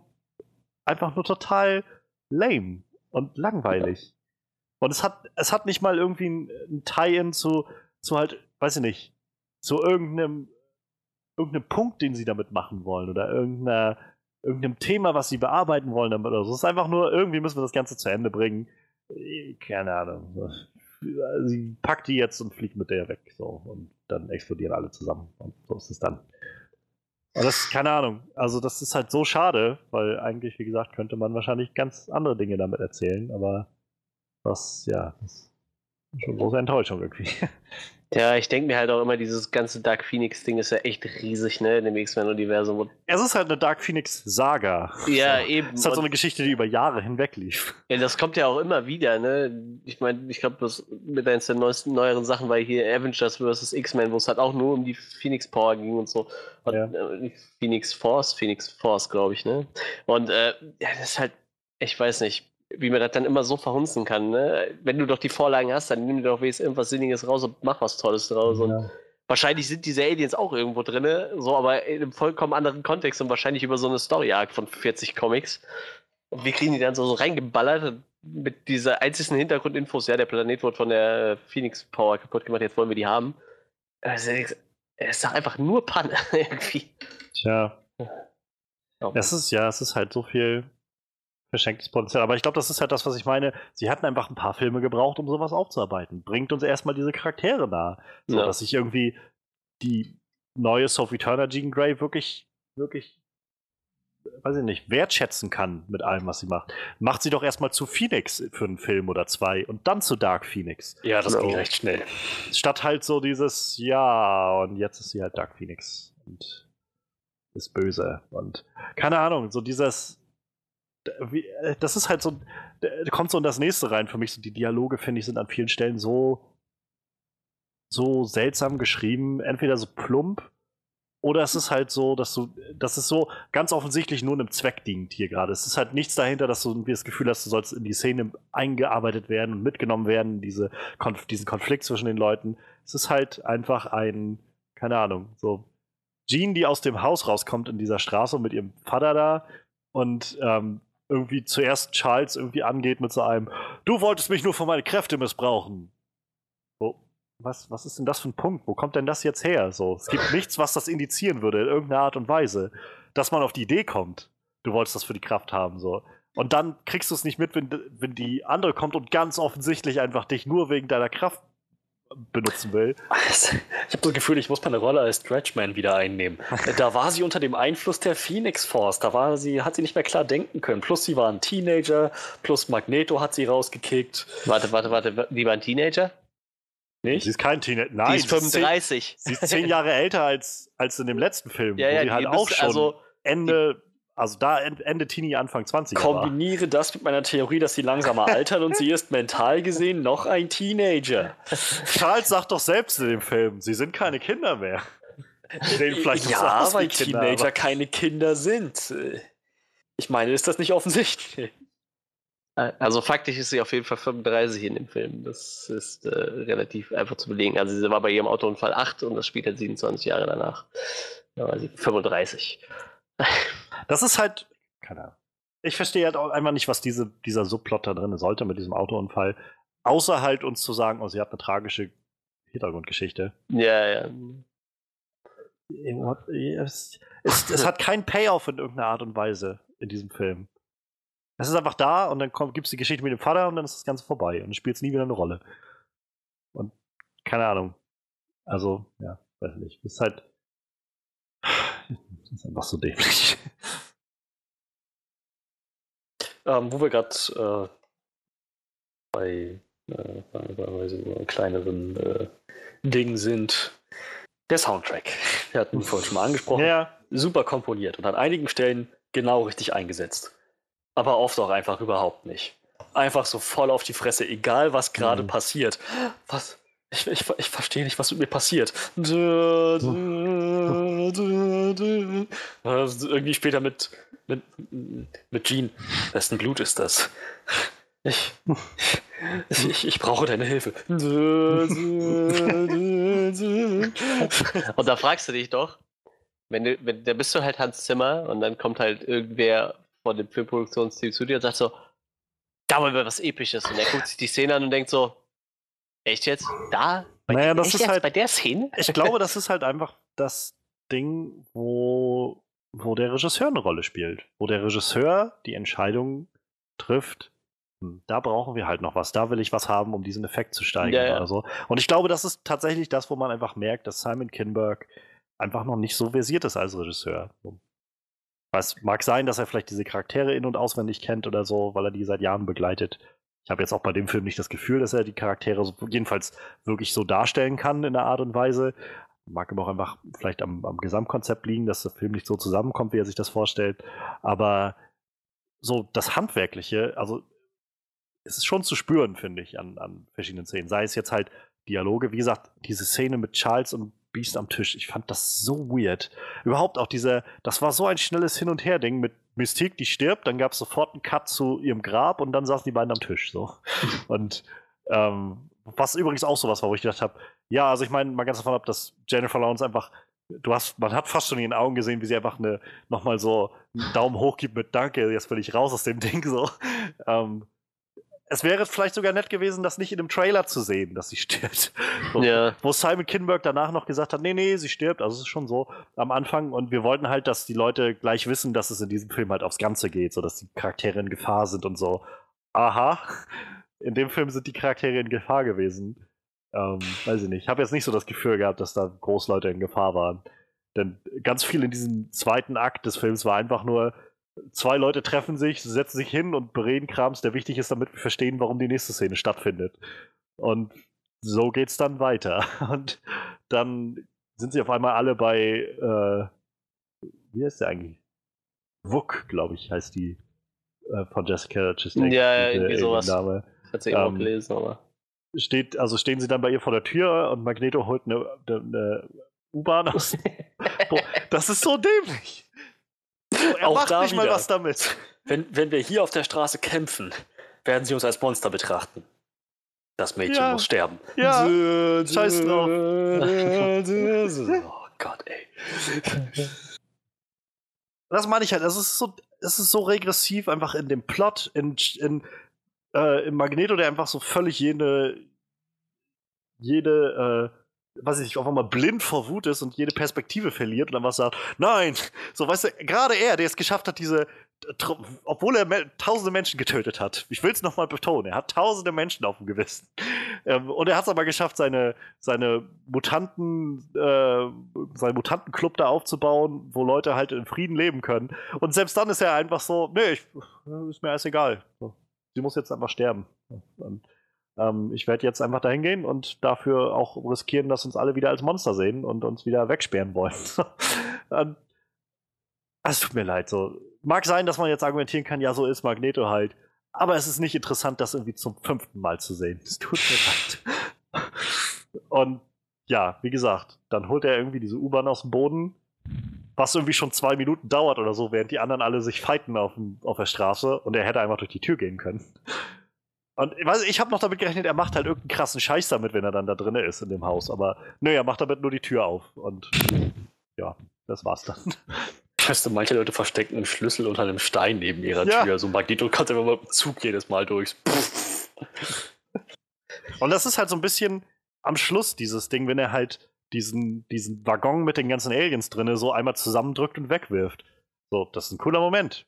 Jetzt habt ihr mir aber die Frage also im Kopf gegeben, warum macht er das nicht mit Wuk, wenn er bei ihr steht? Sein erster Gedanke ist, nee, ich werde jetzt alle Waffen irgendwie erstmal ziehen und alle Waffen auf sie abfeuern. Statt halt, oh, das mit dem Waggon hat eben funktioniert, das ich schon gemacht habe.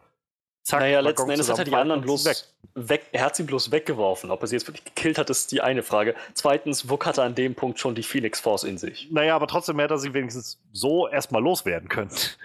Also es wär, Sicher. Als, es erscheint mir halt nicht logisch, dass er halt, dass sein erster Schritt ist zu sagen, ich ziehe erstmal alle Waffen. Statt zu sagen, ich versuche sie einfach zu zerquetschen. Ja, irgendwie ein bisschen Banane. Aber sie hat ja auch nur, äh, es wird ja suggestiert, dass sie nur ein bisschen von der Phoenix Force gekostet hat. Sie hat ja nicht die ganze Macht der Phoenix Force eigentlich. Nee, aber ich glaube, sie hatte genug, um wesentlich mehr drauf zu haben als ihre ganzen Alien-Kollegen. Ja, gut, das mit Sicherheit. Aber die waren ja sowieso nicht so der Bruder. Höchstens im Vergleich zu normalen Menschen, aber ich glaube, die Mutanten hatten die eh nicht so die Riesenschnitte. Also Aber wirklich als braucht schon ordentlich Feuerkraft, um die wirklich zu töten. Ne? Ja, zum Töten auf jeden Fall, aber ich sag mal, äh, schnell aus dem Zug geschmissen waren die auf jeden Fall. da haben sie sich nicht so viel Widerstand geleistet, hatte ich so das Gefühl. Ich meine, gut, die, aber die Menschen hatten halt äh, keine Schnitte. Ne? Ich habe gerade lustige, äh, lustigen Artikel von The Telegraph gefunden. The Dark Phoenix Destroyer. How Director Simon Kinberg killed the X-Men.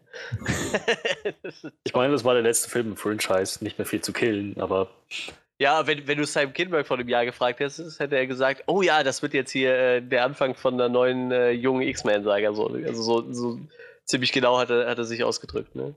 Also sein Wunsch war, dass das jetzt der Anfang von, von der neuen jüngeren Truppe X-Men wird. Ne? Bis Disney dann gesagt hat, nee, nee, nee, mein Freund, nee. Machen wir so nicht. Vielleicht auch besser so. Ich, ohne Scheiß, ich will jetzt lieber irgendwie X-Men im, äh, im, im, im, im im äh, Marvel Cinematic Universe irgendwo sehen. Also, wenn es auch halt- vereinzelte sind, ne? Das ist halt das, was ich meine mit so, ich glaube, dieses Franchise hat es halt einfach verpasst, sich mit mich sich weiterzuentwickeln. So, also sie schaffen es auf anderer Ebene mit so Logan oder Deadpool, um so zu sagen, ja, es wird Zeit, irgendwie mal so ein neues Gebiet zu betreten mit diesem Film. Halt so auf einmal R-rated, mit Logan auch gerade so eine sehr, also nicht sehr intime Western angehauchte Geschichte zu erzählen und mit Deadpool halt irgendwie so völlig die vierte Wand zu zersprengen. Aber mit ihrer Hauptreihe sind sie irgendwie immer noch in den Mit-2000ern hängen geblieben, habe ich das Gefühl. So in dieser Reihe von, ja, Hauptsache, wir haben halt ein paar Sachen, die explodieren und, und so. Und ansonsten sind es halt, sind die X-Men, die mögt ihr doch. So, Und ihr kennt doch Gene und Scott und so. Zum Beispiel Gene und Scott übrigens. Fällt mir da gerade ein, so. Ähm, ich weiß, dass die beiden ein Paar sind. Der Film hat mir jetzt nicht so viel gegeben, um damit was anzufangen, dass ich so wirklich diesen Verlust spüre, den Scott hat am Anfang, wenn er sich Ja, ja. Sorgen macht, dass sie weg ist oder so. So dieses, ich habe einfach keine Zeit gehabt mit diesen Figuren, um so wirklich zu denen eine Bindung aufzubauen. So, wenn halt am Ende von X-Men 2, also X2, ich sage glaube ich dann, wenn, wenn sich Jean dann opfert in diesem Fluss und ähm, Scott in dem, in diesem, äh, ich wollte gerade Quinjet sagen, also dem X-Men-Jet irgendwie drinne ist und irgendwie anfängt mit äh, hier so äh, ähm, Jean, Jean, no! Und dann Xavier irgendwie von Jean gesteuert wird und sagt wie I'm sorry, Scott oder sowas. Das fand ich mega bewegend. So, weil ich einfach ne, ich konnte diese Charaktere kennenlernen und mit denen irgendwie mich mit denen mitfiebern und denen hoffen. Und darum soll es doch eigentlich gehen in diesen X-Men-Filmen. Um diese Charaktere, die einfach so, so äh, ausgestoßen sind immer wieder, so anders sind. Und der Film hat jetzt ja auch schon versucht, wieder sowas zu machen. So mit so einem, naja, sie sind halt jetzt, sie haben es geschafft, sich zu etablieren, aber bei der nächstbesten Gelegenheit werden sich die Menschen wieder gegen sie wenden oder so. Und dann spielt das aber auch alles keine Rolle mehr. Das ist halt, das kommt nie wieder auf. Es wird dann, ich kann mir halt nur vorstellen, dass sie vielleicht in dem ursprünglichen dritten Akt versucht haben, das irgendwie zu Ende zu bringen und dann beim Neudrehen gesagt haben, ach scheiß drauf, das ist sowieso der letzte Film, den wir jetzt machen. So, das lassen wir jetzt einfach alles irgendwie und naja. Wie findet ihr denn den Fakt, dass die Schule jetzt die Jean Grey School for äh, Gifted Youngsters heißt? Ja, Charles ist doch jetzt in. Rente gegangen, ist doch äh, ganz klar. Äh, aufgesetzt, weil weil Strap das Schild aufhängt. ähm, nee, aber ich meine, also wäre es nicht der logische Schritt, das Ding irgendwie die Raven School zu nennen oder so? Ja, So, wäre das nicht logischer gewesen nach allem, was in diesem, dieser neuen Timeline Raven geleistet hat und wofür sie sich eingesetzt hat und dass sie so gefeiert wurde und dann umgebracht wurde, als sie sich für ihre beste Freundin, äh, beste Freundin in Anführungszeichen, ich habe davon nicht viel gesehen in dem Film, aber ihre beste Freundin eingesetzt hat. Wäre das nicht logischer gewesen? ja, So, irgendwie schon. äh, nee, wir, wir nennen es nachher einfach nach Jean Grey, weil äh, was genau? Weil sie gemerkt hat, dass sie eine Phoenix Power in sich hat und jetzt das was sagt sie am Schluss irgendwie Raum und Zeit oder sowas überschritten Ja, sie hat ist jetzt oder so? über diese, hat sich, sie hat sich über diese Welt weiterentwickelt, evolved beyond this world. Also keine Ahnung, das, das kommt für mich immer überhaupt nicht zusammen alles. ja, und Charles ist halt einfach in Rente gegangen. Ist halt, macht mal so, ne? Er spielt immer noch Schach mit Magneto. Ja. Ja, gut, ich glaube, wenn sie das irgendwie äh, einfach rausgenommen hätten, so. Ich meine, das mochte ich irgendwie so. Das, weil das ist halt irgendwie sehr, äh, sehr, sehr äh, kontinuierlich so, in auch, auch mit der alten Trilogie irgendwie so. Die, eigentlich sind die zwei ja immer, weiß ich nicht, immer so eine Mischung aus Freund und Feind so. Und äh, wenn sie halt sich mal wieder befreundet haben, dann spielen sie halt Schach so. Fand Also- ich irgendwie nett. Im Kern halt schon, so das greift halt nochmal so einen ganz zentralen Aspekt irgendwie aller X-Men Hauptfilme so auf. Aber wieder, ich fand das Payoff einfach nicht genügend, so dass, dass, ähm, dass, dass Xavier halt zum Schlu Schluss einfach derjenige ist, der sagt, oh nein, ich habe echt Scheiße gebaut und so, ich kann das nicht mehr und so, ich kann, also so habe ich es jetzt mal gedeutet, dass sie das, dass man das so wahrnehmen sollte, dass er deswegen gesagt hat, ja, nee, ich, ich äh, werde jetzt quasi mich zur Ruhe setzen, weil das, das kann ich halt nicht, ähm, kann ich halt nicht verantworten, da jetzt weiterzumachen nach allem, was ich schief, also mit Gene ähm, gemacht habe und so. Das, dieses Payoff funktioniert für mich halt einfach nicht, so, weil, weil dieser Film mir nicht genug gibt, um das, das zu, zu kaufen, so, und dem das abzunehmen, dass halt Charles so was Schlimmes gemacht hat und sich so krasse Vorwürfe deswegen macht, so, und dadurch habe ich halt dann das Gefühl, dann sehe ich ihn da sitzen, irgendwie mit so krassen Selbstvorwürfen und Magneto muss kommen und ihn wieder aufbauen oder so. What? Oh, okay. So, ich mag gerne, dass ihr die beiden nochmal Schach spielen lasst, weil das ist irgendwie toll für diese Charaktere, aber wie er da hinkommt, erscheint mir einfach nicht schlüssig so. Ja. Ja, ja, ich glaube, wir haben so ziemlich irgendwie uns ausgelassen, ist mein Gefühl. ähm, bin auch gerade noch überlegen, aber ich glaube, ich. Ach so, das waren noch bei den Dingen, die uns gut gefallen haben. Ähm, Also ich, ich, ich kann halt, glaube ich, auch nochmal sagen, so, ich hatte jetzt schon zu Genüge gesagt, so, gerade diese Action auch irgendwie funktioniert dann für mich einfach nicht, weil ich auch immer wieder das Gefühl habe, ich habe das alles in irgendeiner Art und Weise schon gesehen oder so. Oder die Charaktere sind mir egal. Ähm, ich musste jetzt immer so ein bisschen in den letzten Tagen, auch gerade nachdem der Film rauskam, an äh, Legion denken, an die Serie, die ich halt sehr gerne gucke bisher, also die zwei Staffeln und die dritte kommt dieses Jahr raus. die ja quasi auch, also im, in einem X-Men-Universum sozusagen spielt. Ich glaube, es ist jetzt nicht verbunden mit den Hauptfilmen, aber whatever. Und die haben halt so, weiß ich nicht, die haben sich so sehr kreative ähm, so Mutantenkräfte ausgedacht oder, oder rausgesucht für diese Figuren. Und das, weiß ich nicht, also das ist vielleicht auch, wo ich so ein bisschen das Gefühl habe, ja, ich würde vielleicht auch lieber mehr sehen als, weiß ich nicht, halt jemand, der groß und blau wird und ein bisschen rumspringt. So. ähm, was übrigens auch witzig ist, dass sie nicht mehr sagen, er muss diese, diese, diese Spritze nehmen, damit er sich verwandelt. Jetzt kann er sich einfach so verwandeln, wenn er das will. ähm, aber Er ich ist weiß immer schon. wütend. Ja, ja, wahrscheinlich.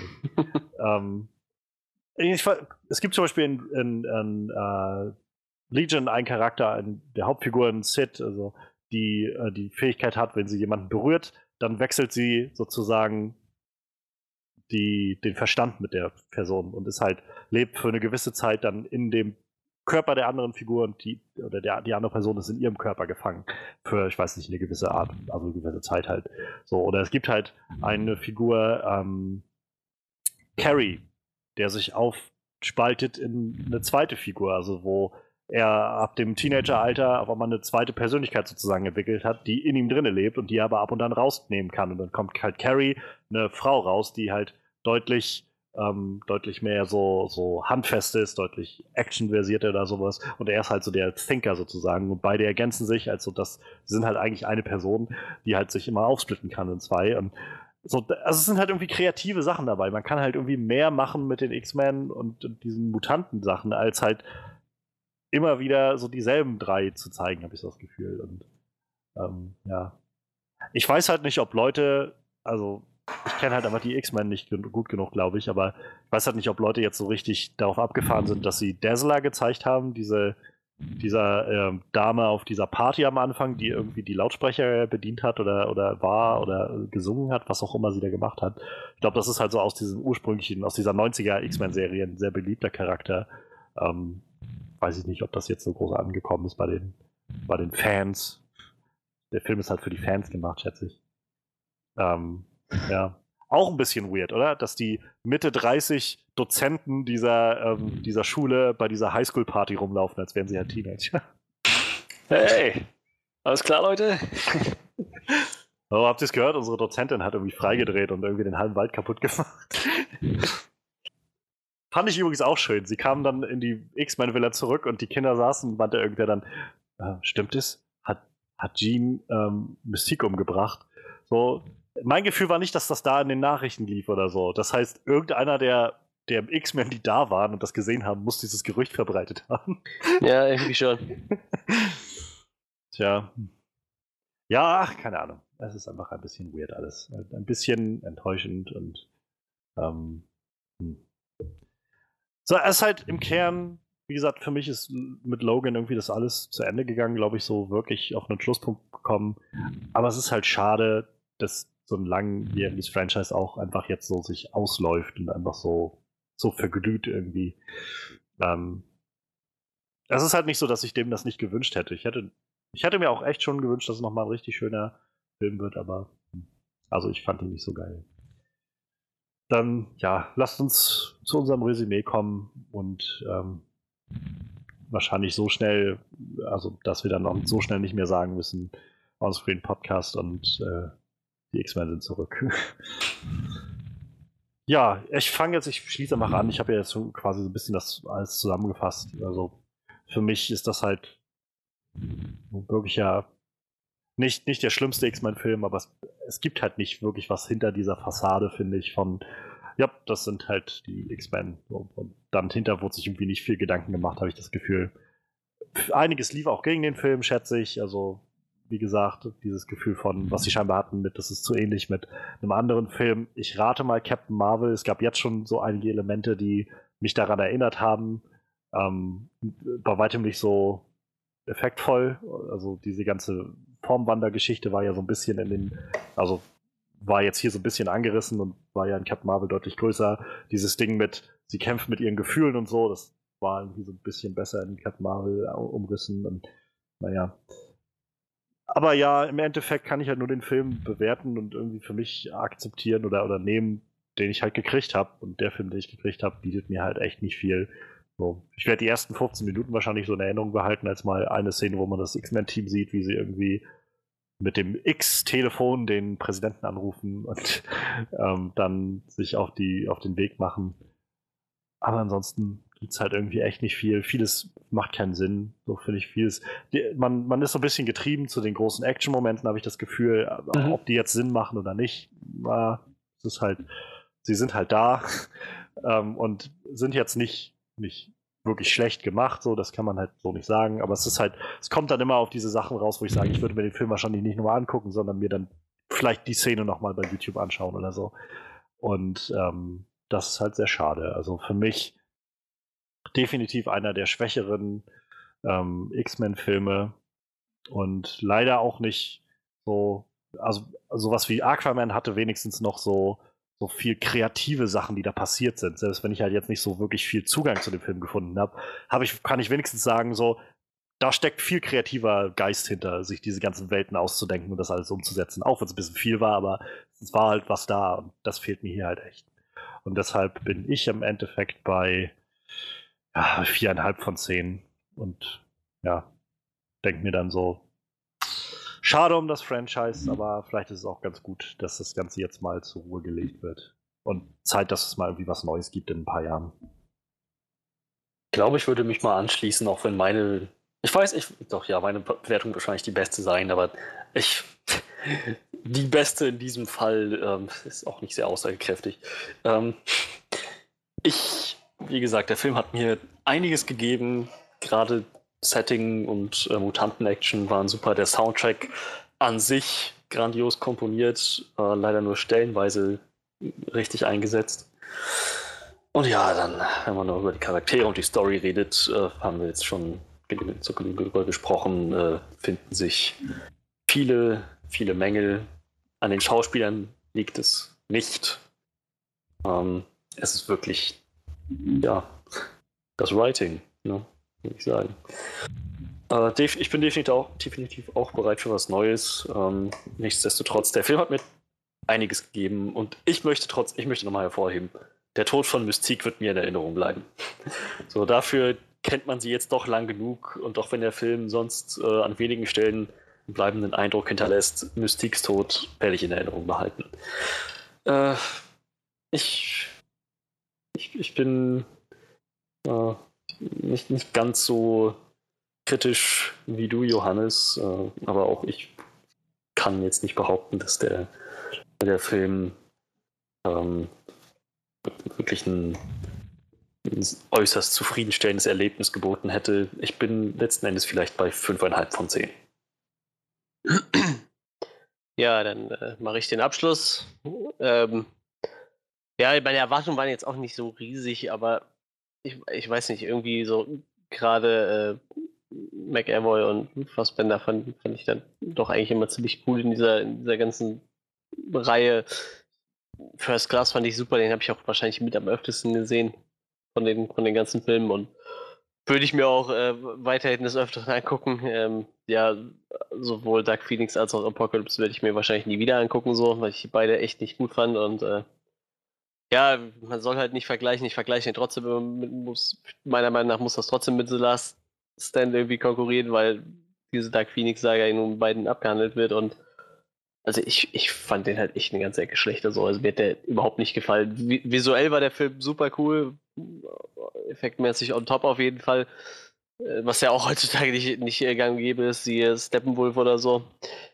Ähm, das haben sie schon gut hingekriegt und das Cast war halt echt super, nur leider überhaupt nicht genutzt, dass du da so eine Riege an guten Schauspielern hast. Ähm, jetzt stehen sie sogar wahrscheinlich vor dem Problem, dass der Film vielleicht nicht mal plus einfährt. So, ne? Ich glaube, wir sind gerade bei 130 Millionen so und äh, die Zuschauerzahlen werden wahrscheinlich nicht mehr in den nächsten Wochen. Die werden wahrscheinlich eher deutlich weniger.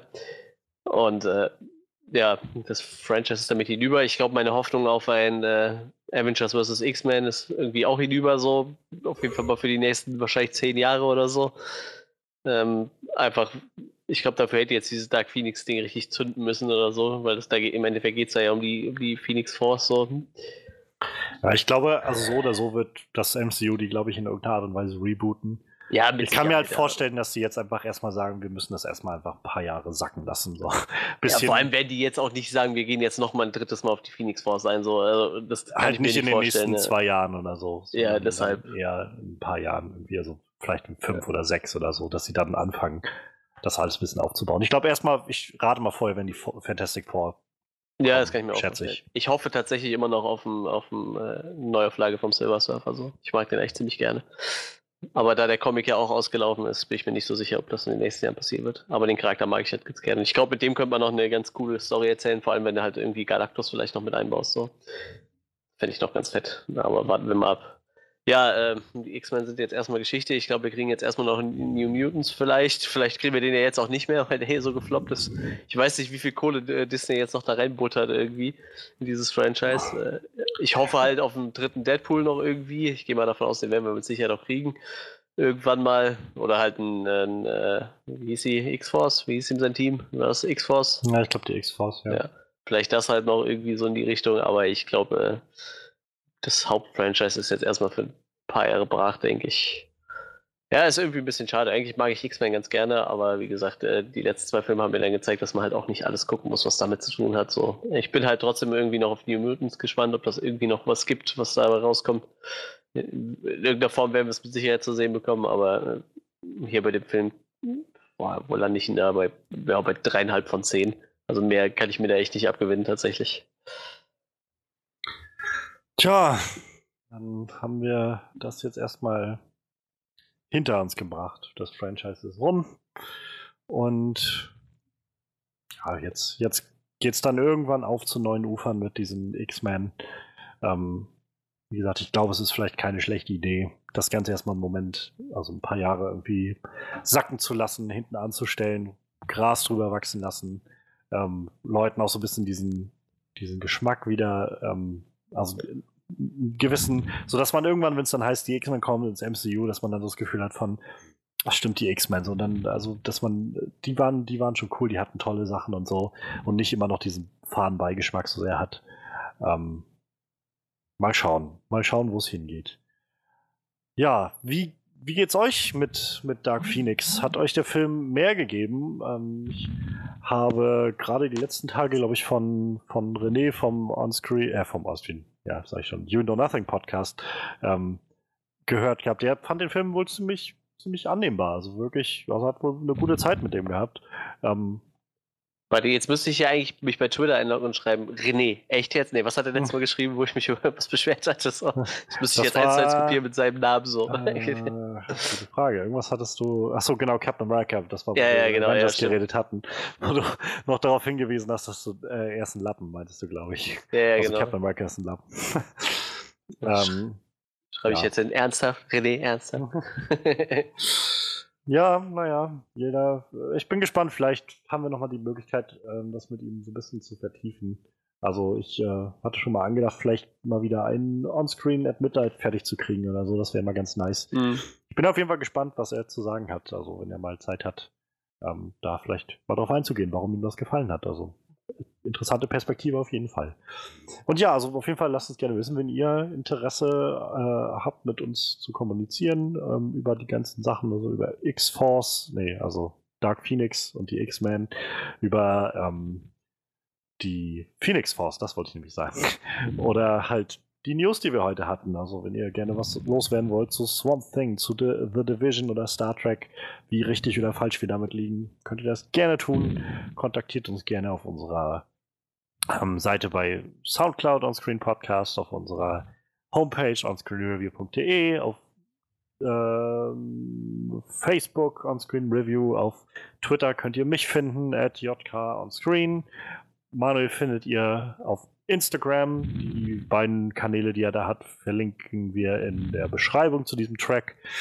Und eigentlich auch alles andere, was ihr gerne wollt und braucht. Also alle Links zu Seiten, wo wir irgendwie zu finden sind. Alle möglichen Verlinkungen zu RSS-Feeds, falls ihr das Ganze einfach in euren Podcast, ähm, in eure Podcast-App reinknacken wollt und darüber hört.